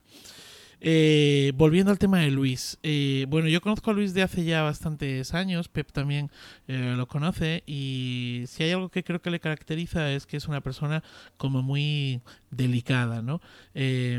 toma las fotos, pues, pues eso, sin, sin hacer ruido. Él decía o ponía en valor el hecho de que la cámara que tiene ahora, el obturador no hace ruido. y entonces eso le permite, le permite pegar. Claro, le permite pegarse muchísimo a un, a un narrador o pegarse muchísimo al propio público, ¿no? em, que no es que sea de pegarse, pero que, le permite acercarse mucho, ¿no? Y, y hacer tantos disparos como quiera, porque no, no, eso no, molesta, ¿no? Eh, la idea está de pasar desapercibido, ¿no? Y de, y de esa otra mirada que él tiene también a través de su, de su cámara. Y luego hay algo de que hablamos eh, y que creo que no quedó eh, grabado en la conversación, es el concepto de que la foto sea útil, ¿no? Porque él decía, jo, es que ya que estás haciendo las fotos, pues hazlas bien, ¿no? Y además, ya que te estás metiendo, te estás metiendo casi eh, en la escena, en el plano, bueno, que él no es de eso, como ha quedado patente en la entrevista, ¿no? Pero él decía que la foto sea útil, es decir, que luego cuando yo eh, te entregue a ti una foto, te pase una foto, tú puedas usar esa foto, ¿no? Tú puedas decir, hostia, qué foto más, más buena y, usarla, ¿no? Eh, la utilidad también. Yo hay un par de cosas que quiero comentar. Mm, primero, eh, una frase que dice que me ha encantado y que da la medida de lo que Luis conoce esto que hacemos. O sea, él dice, la narración es algo que está todo el rato en movimiento y es fantástico porque no hace solamente referencia al narrador que se está moviendo, muchos narradores se mueven mucho en escena y es difícil hacer fotos que no tengan esas muecas, sino también el público, aunque a veces está quieto, eh, eh, eh, no es una quietud durmiente, sino que es, dentro está todo bullendo, ¿no? Y el texto está fluyendo y está en continuo movimiento. Entonces es algo maravilloso porque él realmente sabe de lo que habla cuando habla de fotografiar a narradores y a narradores entonces es una cosa estupenda. Luego, por otro lado, eh, yo, sin embargo, tengo como mi, pequeño eh, dolor con este tema de la fotografía, ¿no? Porque creo que se pierden cosas. Dentro de todo, me gustan más las fotos que los vídeos. Los, vídeos es algo que ya eh, no he conseguido todavía tener una buena relación con ellos pero en las fotos se pierde muchas veces ese, ese gesto que están así como un gesto, ponen así o asá, o esa cara o esos ojos, o esa, y parece, bueno, ¿esto qué es? no Quizás el público tenga mucho más interés, está absorto y, puedes ver esa, esa mirada perdida eh, en un lugar muy alejado de la sala donde está escuchando pero mm, él habla de que el narrador se reconozca en esa foto. Yo mm, hace ya tiempo que me he rendido porque no me reconozco. Yo no, no me veo nunca en ninguna foto contando tal como yo siento que estoy, porque realmente yo no estoy. Y cuando veo las fotos me veo y, cuando cuento no me veo. Eh, eh, no sé si, si, si, me explico con lo, que... Sí, eh, por otro lado, valoro muchísimo que sea Luis un fotógrafo muy sigiloso. Ahora, si queréis, podemos sacar nuestra lista de anécdotas de fotógrafos, fotografías, padres, madres, móviles, vídeos, pero en realidad cuando te encuentras con un fotógrafo como Luis, pues da mucho gusto contar y luego quedan unos recuerdos muy hermosos del trabajo que has hecho.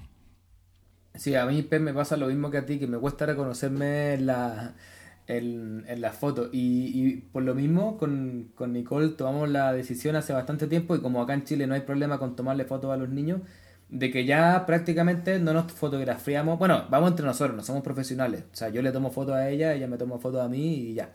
Pero eh, en vez de, hacerlo eh, entre nosotros, lo que estamos haciendo es fotografiar a, a los niños o a los adultos, al público en general. Y entonces tenemos una colección porque eh, los niños, sobre todo los niños, pero también los adultos, tienen unas caras cuando están escuchando cuentos que ustedes ya conocen, ya se la están imaginando. Y claro, y están absortos, como que uno ve ahí que, que, están dentro del cuento. O sea, los ojos ni siquiera están mirando al narrador, están mirando como al espacio que está entre el narrador y el público, como si el cuento estuviera pasando como una película. Y entonces eh, tenemos una colección que le llamamos las fotos de las caras de cuento. Y que son todas las caritas de cuento de niños, de adolescentes y, de adultos. Que por otra parte, hablando de la utilidad que comentaba antes Manuel, eh, es para nosotros lo más útil eh, como a la hora de decir qué es lo que hacen. Decimos, bueno, la gente cuando escucha cuentos pone estas caras. entonces, imagínese usted si es que va a funcionar esto o no. Y claro, es como, como una muy buena forma de, de, mostrar el trabajo, aunque es cierto que se está perdiendo mucho, pero se nota que hay una reacción. Y aunque no somos profesionales, a veces se logra tomar. Entonces ya me imagino cómo sería alguien como, como Luis tomando la foto al público, si pudiera hacerlo, sobre todo con los niños, eh, tomando la, la, expresión en algún festival como el Ávila o otro. Bueno, debe ser eh, realmente eh, maravilloso ver todo su, su, trabajo. Ojalá tuviera esa posibilidad, ¿no? entiendo que hay estos problemas y por acá no los tenemos todavía. Aunque creo recordar que en Argentina sí ya nos comenzaron a poner problemas con tomarle fotos a los niños. Con respecto... Sí. Sí, con respecto a lo de reconocerse o no en la foto, eh, yo discrepo un poquillo porque mm, yo sí que me reconozco en, en, las fotos, ¿no? Me reconozco en el, muchas veces en el momento del cuento. Reconozco, si no a lo mejor tanto el momento, sí el cuento. Quizá eh, me ayude el hecho de que, claro, yo no cuento solo, ¿no? Nosotros, Legolas, eh, somos dos, somos Carmen y yo, y entonces muchas veces, a lo mejor por la postura en la que estamos, por el momento en el que estamos, soy capaz de, de reconocer el el, cuento en el que nos han hecho la foto. También es cierto que varía mucho o que no soy capaz de reconocerlo cuando eh, es una foto muy general, eh, que no está hecha por un profesional, pero sí que cuando las fotos están hechas por profesionales, eh, sí que lo he visto. Bueno, si les parece, vamos ya a ir terminando con este cuarto capítulo de Iberoamérica de Cuento. Y antes de terminar tenemos nuestras recomendaciones.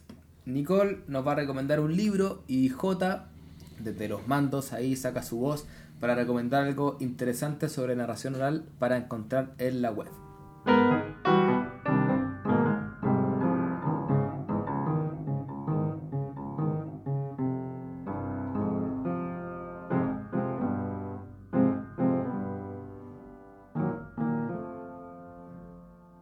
Bueno, voy a comenzar con las recomendaciones y les traigo un libro imperdible dentro del cuerpo teórico relacionado con el arte de contar historias, que es Escenarios de narración oral, transmisión y práctica. Su autora es Ana Padovani y fue publicado el año 2014 por la editorial Paidós en Buenos Aires. Ana Padovani es narradora, docente, psicóloga, actriz, escritora e investigadora de diversos estudios artísticos. Fue pionera en llevar la narración de cuentos a los escenarios en Argentina y lleva consigo una vasta trayectoria aportando con seriedad, profesionalismo e investigación a la solidificación de este arte. En este libro ella nos comparte algunas de sus reflexiones y experiencias y además eh, nos entrega un recorrido histórico del desarrollo de la narración oral en diferentes épocas y también lugares. El libro se encuentra dividido en diversos capítulos relativos a la narración oral en los escenarios, en el ámbito familiar, en el aula y en el espacio escénico. También nos habla del camino hacia la profesionalización y del pasaje de la literatura a la oralidad y también de la formación del narrador. Todo esto entremezclado con relatos de distintos autores y lugares.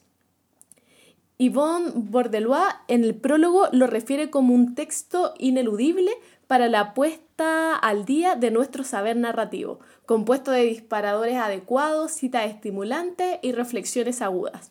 Sin duda, este es un libro que nos permite abrir nuevas perspectivas para profundizar más en la historia, desafíos y en los quehaceres de nuestro oficio, reflexionando no solo en torno a la oralidad y el relato, sino que también en sus múltiples escenarios.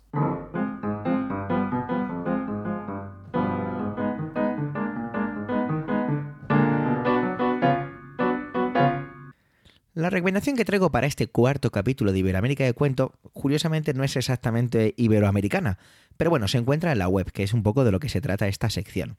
Se trata de un vídeo de YouTube llamado, atención con mi inglés, How Storytelling Helps Parents Impression Stay Connected to Their Kids.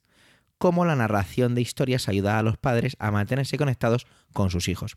Es una charla TED, supongo que los oyentes de este podcast sabrán a qué me refiero con lo de TED, presentada por Alan Crackmore, acerca de una organización benéfica del Reino Unido llamada Storybooks Dash, que hace posible que los padres que están presos puedan enviar cuentos leídos por ellos mismos a sus hijos.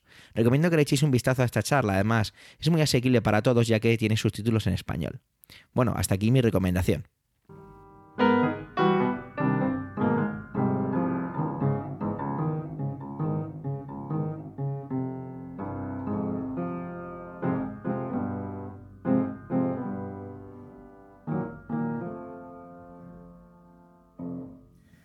Bueno, hasta aquí vamos a llegar con nuestro cuarto capítulo, el primero de este 2019. ¿Qué les ha parecido, compañera, compañeros? Bueno, a mí me ha parecido maravilloso. Eh, un capítulo muy interesante y en donde este árbol con el que comenzábamos al principio, en donde hablaba Beatriz, nos fue dando distintas ramas para, para profundizar y distintas aristas para compartir en torno a la oralidad. Pues estoy de acuerdo con Nicole. A mí me ha, bueno, me ha encantado. Si no, no seguiría aquí. Eh, nada, un placer, un placer como, como siempre el, el, el darle forma a todo esto que nos bulle por la cabeza y por el alma. Yo ya sabéis, yo estoy feliz con los podcasts, me encanta, ya estoy deseando empezar el mes que viene. Y nada, solo quería comentar una pequeña cosa antes de despedirme, y es que eh, me gusta mucho eh, la musicalidad de Marcelo esa, esa prosodia, esa forma de hablar que tienen allá en Córdoba, en Argentina. Eh, sí, el Córdoba, es que es fantástico, es que me encanta, me, ha encantado escuchar los dos cuentos. Ahora eh, los oyentes podrán disfrutar del cuento largo de, Marcelo, pero vamos, me ha, sido un viaje de los días que pasé por allá. Muchas gracias y nada, nos vemos en, en 30 días. Sí, nos escuchamos en 30 días, ¿no? Y antes de irnos, le damos las gracias a Javier Soler, J, que nos acompaña desde los mandos técnicos, y a Joan Bruno por la música compuesta especialmente para Iberoamérica de Cuento. Les recordamos que están escuchando Iberoamérica de Cuento, un podcast mensual dedicado al mundo de la narración oral en Iberoamérica, realizado por Pep Bruno y Manuel Castaño desde España y Nicole Castillo y Andrés Montero desde Chile. También les recuerdo que Iberoamérica de Cuento forma parte de la red de podcast de eh, Emilcar FM y que nos pueden contactar a través de nuestra cuenta en Twitter, arroba ibdecuento, nuestra página en Facebook, facebook.com barra ibdecuento, o a través de nuestro mail decuento arroba emilcar.fm.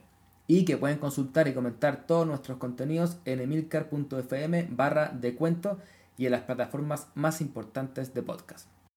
Y para cerrar el programa, ya saben que viene el cuento de cierre. Nicole nos va a contar un poquito más acerca de Marcelo Guerrero de Argentina. Marcelo Guerrero nació en Córdoba, en Argentina, y se dedica profesionalmente a la cuentería desde el año 2012 y desde el 2016 está permanentemente en gira con sus cuentos de lugar en lugar, de boca a oído. Es miembro de los equipos de producción de los festivales internacionales Narra Palabra y Oíd Mortales en Córdoba y realiza el taller itinerante de narración Contar cuentos es un viaje. Es también docente de nivel primario y músico autodidacta.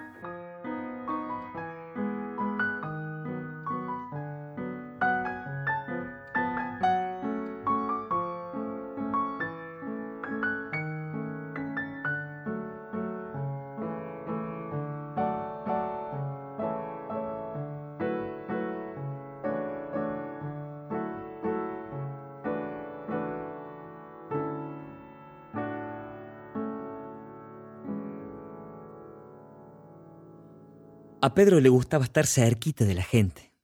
Por eso, la frase que más escuchaba todos los días era... ¡Hola, Pedro! Sin embargo, Pedro no es que lo hiciera de cargoso, no. A él le gustaba el contacto ahí, el calorcito de persona a persona. A Pedro le gustaba, mientras hablaba, acomodarte el pelo, acomodarte la ropa. Él quería estar ahí, pegado. Por eso la gente siempre lo mandaba a volar. Y Pedro, después de que lo mandaban a volar, salía volando. No, en realidad no, no, no salía volando. Pero sí Pedro subía arriba de su bicicleta verde, la que le habían regalado sus papás cuando empezó la secundaria, y pedaleaba, pedaleaba por esas callecitas de tierra, ponía la velocidad más pesada, abría los brazos, cerraba los ojos y sentía que volaba. Y así se dirigía hasta una laguna que quedaba cerca de su casa, y se sentaba en un bordecito de arena. Era un borde que para él era único. Era su bordecito de arena y desde ahí contemplaba la laguna, el color de los árboles, el cielo con algunos pájaros atravesándolo y esperaba que se le pasara esa sensación de que lo habían mandado a volar. Una tarde, después de oír cómo su hermana lo mandaba a volar, Pedro subió en su bicicleta, se dirigió hasta la laguna, pero cuando se dispuso a sentarse ahí, en su bordecito de arena, se dio cuenta de que no iba a poder. Allí había una chica. Una chica de su edad, y él la conocía bien. Ahí sentada estaba Lucía, la única mujer que nunca lo había mandado volar a Pedro, porque Pedro, diez metros antes de ella, ya se ponía todo colorado. Lucía era la chica de los sueños de Pedro, y ahí estaba ahora sentada en su bordecito de arena. Por eso Pedro dejó la bicicleta a un lado, se acercó y, y estaba tan nervioso que lo único que se le ocurrió decirle fue... Che, nena, ¿no te puedes sentar en otro lado que ahí siempre me siento yo? Lucía lo miró fijo y le dijo que no. Pero si quieres, te puedes sentar acá conmigo, dijo haciéndole un lugarcito. Pedro sintió que un calor le subía desde la panza misma hasta las mejillas y se las ponía coloradas como dos volcanes a punto de estallar. Así que Pedro se sentó sin decir nada, mirando fijamente la laguna. Vos sos Lucía, ¿no? Sí. Y vos sos Pedro. Vos sos Pedro el que vuela, ¿no? Pedro sintió que ahí los cachetes no le iban a aguantar más de tanto calor que tenía dentro y tenía ganas de gritar, sí, sí, vuelo, porque estoy enamorado, Lucía, porque te quiero. Pero lo único que le salió a decir fue, a veces vuelo en la bici nomás. La cosa es que ahí se quedaron charlando un buen rato, de cosas intrascendentes, la verdad, para esta historia. Pero en un momento Pedro tuvo una idea, y mirándola a Lucía, Lucía, ¿querés venir a mi casa a tomar el mate cocido? Y ella, para su sorpresa, le contestó que sí, pero con una condición, Pedro, que me lleves en la bici. Pedro saltó como si le hubiesen puesto dos propulsores en los pies. Se subió en su bicicleta. Lucía se levantó también y comenzó a caminar lentamente hacia Pedro, mirándolo fijo, con una sonrisa en la cara y disfrutando en silencio de los nervios de ese chico arriba de bicicleta. Lucía se sentó, Pedro puso las dos manos en el manubrio y comenzó a pedalear. Mientras pedaleaba, se dio cuenta que era la primera vez que llevaba una chica arriba de la bicicleta y empezó a ponerse nervioso porque ella estaba demasiado cerca y empezó a decir, Lucía, fíjate que los pies no se te metan en los rayos, como si le dijera, me gustas, Lucía. Agárrate fuerte que viene una bajada muy grande. Pedía Pedro como si pidiera, no te vayas más a tu casa. ¿Vas cómoda, Lucía? ¿No te hace doler el cañito? Preguntaba Pedro como si nos vamos a ver mañana y pasado y pasado. Y así llegaron a la casa. Pedro dejó apoyada la bici en la tapia, sintiéndola tan liviana ahora, tan brillante como nunca la había sentido. ¿Esperás acá, Lucía, sentada? Y Pedro entró corriendo, puso la pava, preparó dos tazas, dos saquitos de mate cocido, azúcar y partió al medio una cara sucia que milagrosamente había quedado del desayuno. Sacó la única bandeja que había en la casa, que era de plástico, llena de flores de colores, la cargó con cuidado y salió al encuentro de Lucía, que estaba mirando un hormiguero. Pedro puso todo arriba de la mesita y se sentó. Para su sorpresa, Lucía no se sentó en el banco de adelante, sino que vino corriendo y se sentó al lado de él, casi haciéndolo caer, y Pedro de los nervios se tomó de un trago todo el mate cocido. Se quedaron en silencio un ratito, y cuando Lucía terminó, mirándolo fijo a Pedro, lo llamó. Pedro. Pedro tragó saliva y de los nervios se tomó las manos. Lucía. Pedro.